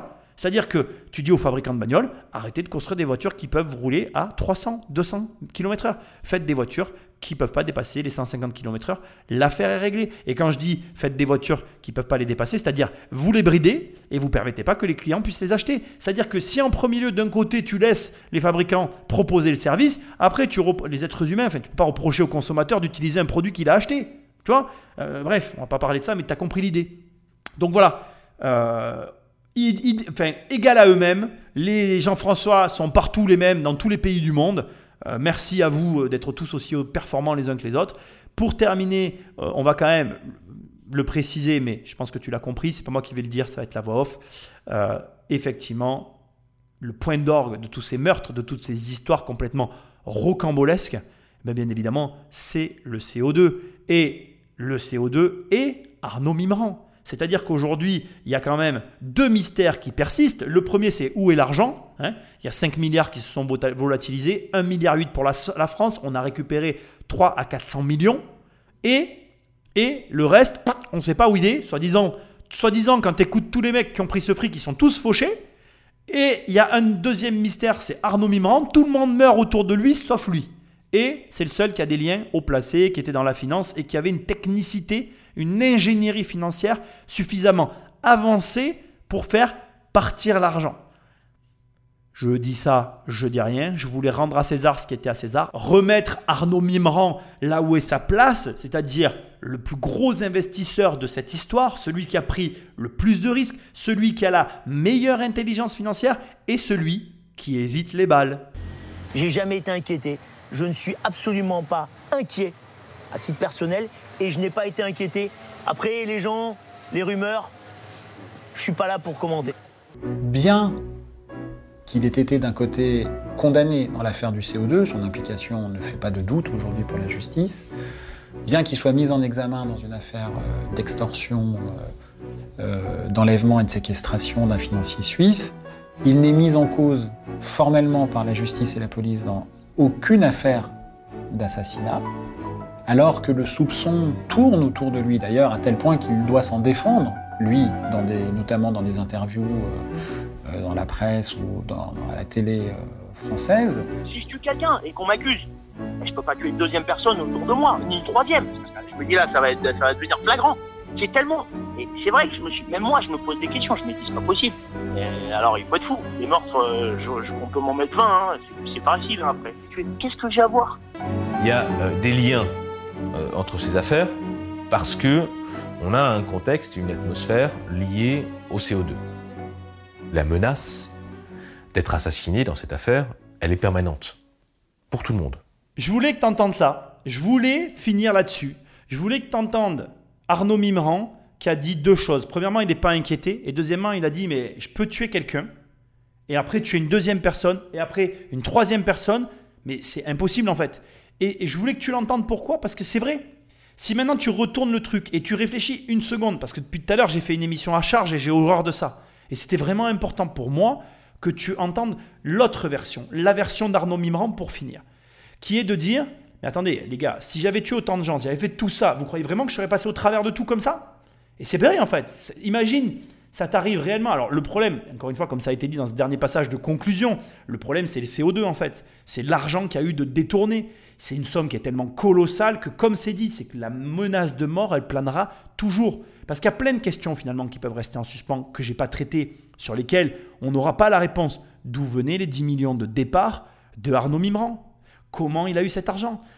D'où sort tout cet argent? 10 millions, ça se trouve pas sous le sabot d'un cheval. Même si c'est un, trader euh, de grand talent, je veux dire, on parle quand même d'une certaine somme. Euh, tu comprends? Et en fait, tous ces éléments-là font que autour de cette affaire, il y a une partie, euh, je vais dire, de, de, de, côté qu'on pourra jamais résoudre. Il y a une partie irrésolvable, je sais pas si ça se dit, qui fait que ben voilà, il n'y a que ceux qui ont été impliqués qui sauront la vérité au bout du compte. Euh, en, point final de cette émission, ce que j'ai à te dire, c'est la suivante. Premièrement, tu auras quand même vu, et ça c'est quand même bien, un montage complexe en carrousel pour une fraude, certes, mais il faut comprendre, du coup, ça, il faut que toi, tu arrives à ingérer le fait que dès que tu commences à être à l'international, tu as accès à des leviers financiers et à des montages financiers auxquels tu n'auras jamais accès en restant au national. Et ça, je veux que tu le mettes dans un coin de ta tête. Ça ne veut pas dire que demain tu seras à l'international, mais ça peut peut-être t'expliquer pourquoi il y a des gens comme moi et comme d'autres qui visent après à un moment donné l'international parce qu'on veut aller chercher ces leviers, indépendamment de la fraude. De là, on parle de l'égalité. Parce que, encore une fois, et je veux me concentrer là-dessus pour finir, le, les fraudes qu'on vient de voir ici, elles sont fraudes parce que dans le système intracommunautaire, tout ce qui doit être payé n'est pas payé. Mais si dans ta chaîne de commercialisation, tout est légalisé et que tu as des marges et que tu gagnes de l'argent, je te laisse imaginer deux secondes ce que vont gagner des mecs comme Bernard Arnault ou François Pinault. Tu vois où je veux en venir? Parce que certes, maintenant, il y a l'arnaque. L'arnaque, elle a un côté un peu fantasmagorique, le côté gagner de l'argent beaucoup, euh, d'un coup, rapidement, un peu dans le style du loto, le claquer d'une façon démesurée, enfin, le délire. Mais de l'autre côté, il y a comment moi je mets ça en place. Et comment tu le mets en place? Ben, En construisant un système qui fonctionne en France et puis en allant à l'international. Et c'est comme ça que tu vas y arriver et en te disant que c'est possible. Alors certes, ça mettra peut-être plus de temps, ça te demandera plus de compétences, mais c'est possible. Enfin, je vais finir maintenant en te teasant le dernier épisode qui va être magnifique pour moi parce que je pense que j'ai réussi mon coup. Je pense que tu n'as pas du tout idée de qui je vais te parler parce que tu aurais pu croire que c'était Arnaud Mimran, mon personnage, mais non, c'est pas lui. Donc on va le découvrir dans le dernier épisode. Et donc il y a bien un personnage dans cette histoire sur lequel je n'ai absolument pas parlé ici, que j'ai même un petit peu éludé dont on va parler, et qui mérite toute ton attention. Mais alors vraiment, toute ton attention. Et tu vois, c'est là où pour moi, on touche du doigt toute la problématique de la télévision, toute la problématique générale de tout ce qui peut se faire, c'est qu'on s'intéresse toujours aux mêmes gens, alors qu'il y a des personnes qui ont une valeur incommensurable. Et dans cette histoire, dans toute cette histoire, il y a un personnage qui a une énorme valeur pour toi, mais énormissime, et dont on a énormément de choses à apprendre, et t'inquiète pas, Tonton Nico est là, on va en parler le coup d'après. Donc, prochain et dernier épisode sur le personnage qui manque. Dernier élément avant de clôturer cette émission, écoute-la bien jusqu'à la fin, je te réserve une surprise, je t'en parlerai après. Et avant que je te laisse, ben, pareil, comme d'habitude, j'ai la petite surprise, mais les petites paroles d'usage, pense à t'abonner, laisse-moi un like, des commentaires, des étoiles, tout ce que tu veux. Prends le téléphone d'un ami, abonne-toi, abonne-le sauvagement à l'émission. Euh, oui, tu peux aller sur mon site Immobilier Compagnie, tu as la formation et tu as aussi la possibilité d'avoir mon livre Devenir riche sans argent sur Amazon, sur la FNAC, etc. Et maintenant on termine et voilà ma surprise. J'ai euh, quelques vidéos de Arnaud Mimran en prison et crois-moi, on va lui laisser la parole, ça vaut le détour, il a de l'humour et dans tous les cas, il est attachant parce qu'il y a une chose qu'il a dit que j'ai pas mis mais que je veux quand même préciser, euh, c'est qu'il n'y a pas eu de sang dans cette histoire c'est une effraction en col blanc. Nos Jean-François font ça en permanence. Donc, je ne veux pas minimiser ce qu'ils ont fait, mais moi personnellement, ils ont un côté attachant et après tout, ils ont, ils ont exploité une faille du système. Bon, ça les a conduits à une série de meurtres en série euh, les uns envers les autres parce qu'il y avait trop d'argent en jeu. Comme je t'ai dit tout à l'heure, c'est un autre problème. Ça, c'est lié à ton entourage et je te laisse le, la charge de régler ce problème-là et de veiller à ce que ce problème-là soit toujours préservé dans ta vie. Mais pour autant, écoute les paroles de Radio parce que l'ami Mimran Arnaud est à Fresnes. Je lui envoie toutes mes amitiés et je te dis à très bientôt dans une prochaine émission. Salut euh, Radio Fresnes, euh, bonjour. Il y a un grand homme, euh, un grand philosophe, quelqu'un de vraiment, on va dire, avec une grande expérience, une grande maturité, une grande intelligence. Et cet homme avait dit que les hommes, les hommes intelligents sont toujours dans le doute et que seuls les imbéciles sont toujours affirmatifs. Euh, il était affirmatif hein, quant à ma culpabilité. Donc euh, on sait dans quelle catégorie il faut le mettre celui-là. On va continuer euh, sur un petit peu de pensée philosophique, on va faire référence au Dalai, Lama, qui disait que quelle que soit votre prison, vous en avez les clés. On voit qu'il est jamais venu à Fresnes. hein. Moi, je m'étais toujours dit que si je trouve une fille qui ment plus que moi, je restais avec elle. La même qu'Odia, je l'ai quittée. Sinon, euh, personnellement, moi j'ai dit au juge euh, que si j'avais écouté mon père, euh, j'aurais pas fini en prison. Et le juge m'a dit Pourquoi qu'est-ce qu'il vous disait votre père? J'ai dit Bah je sais pas, je l'ai pas écouté.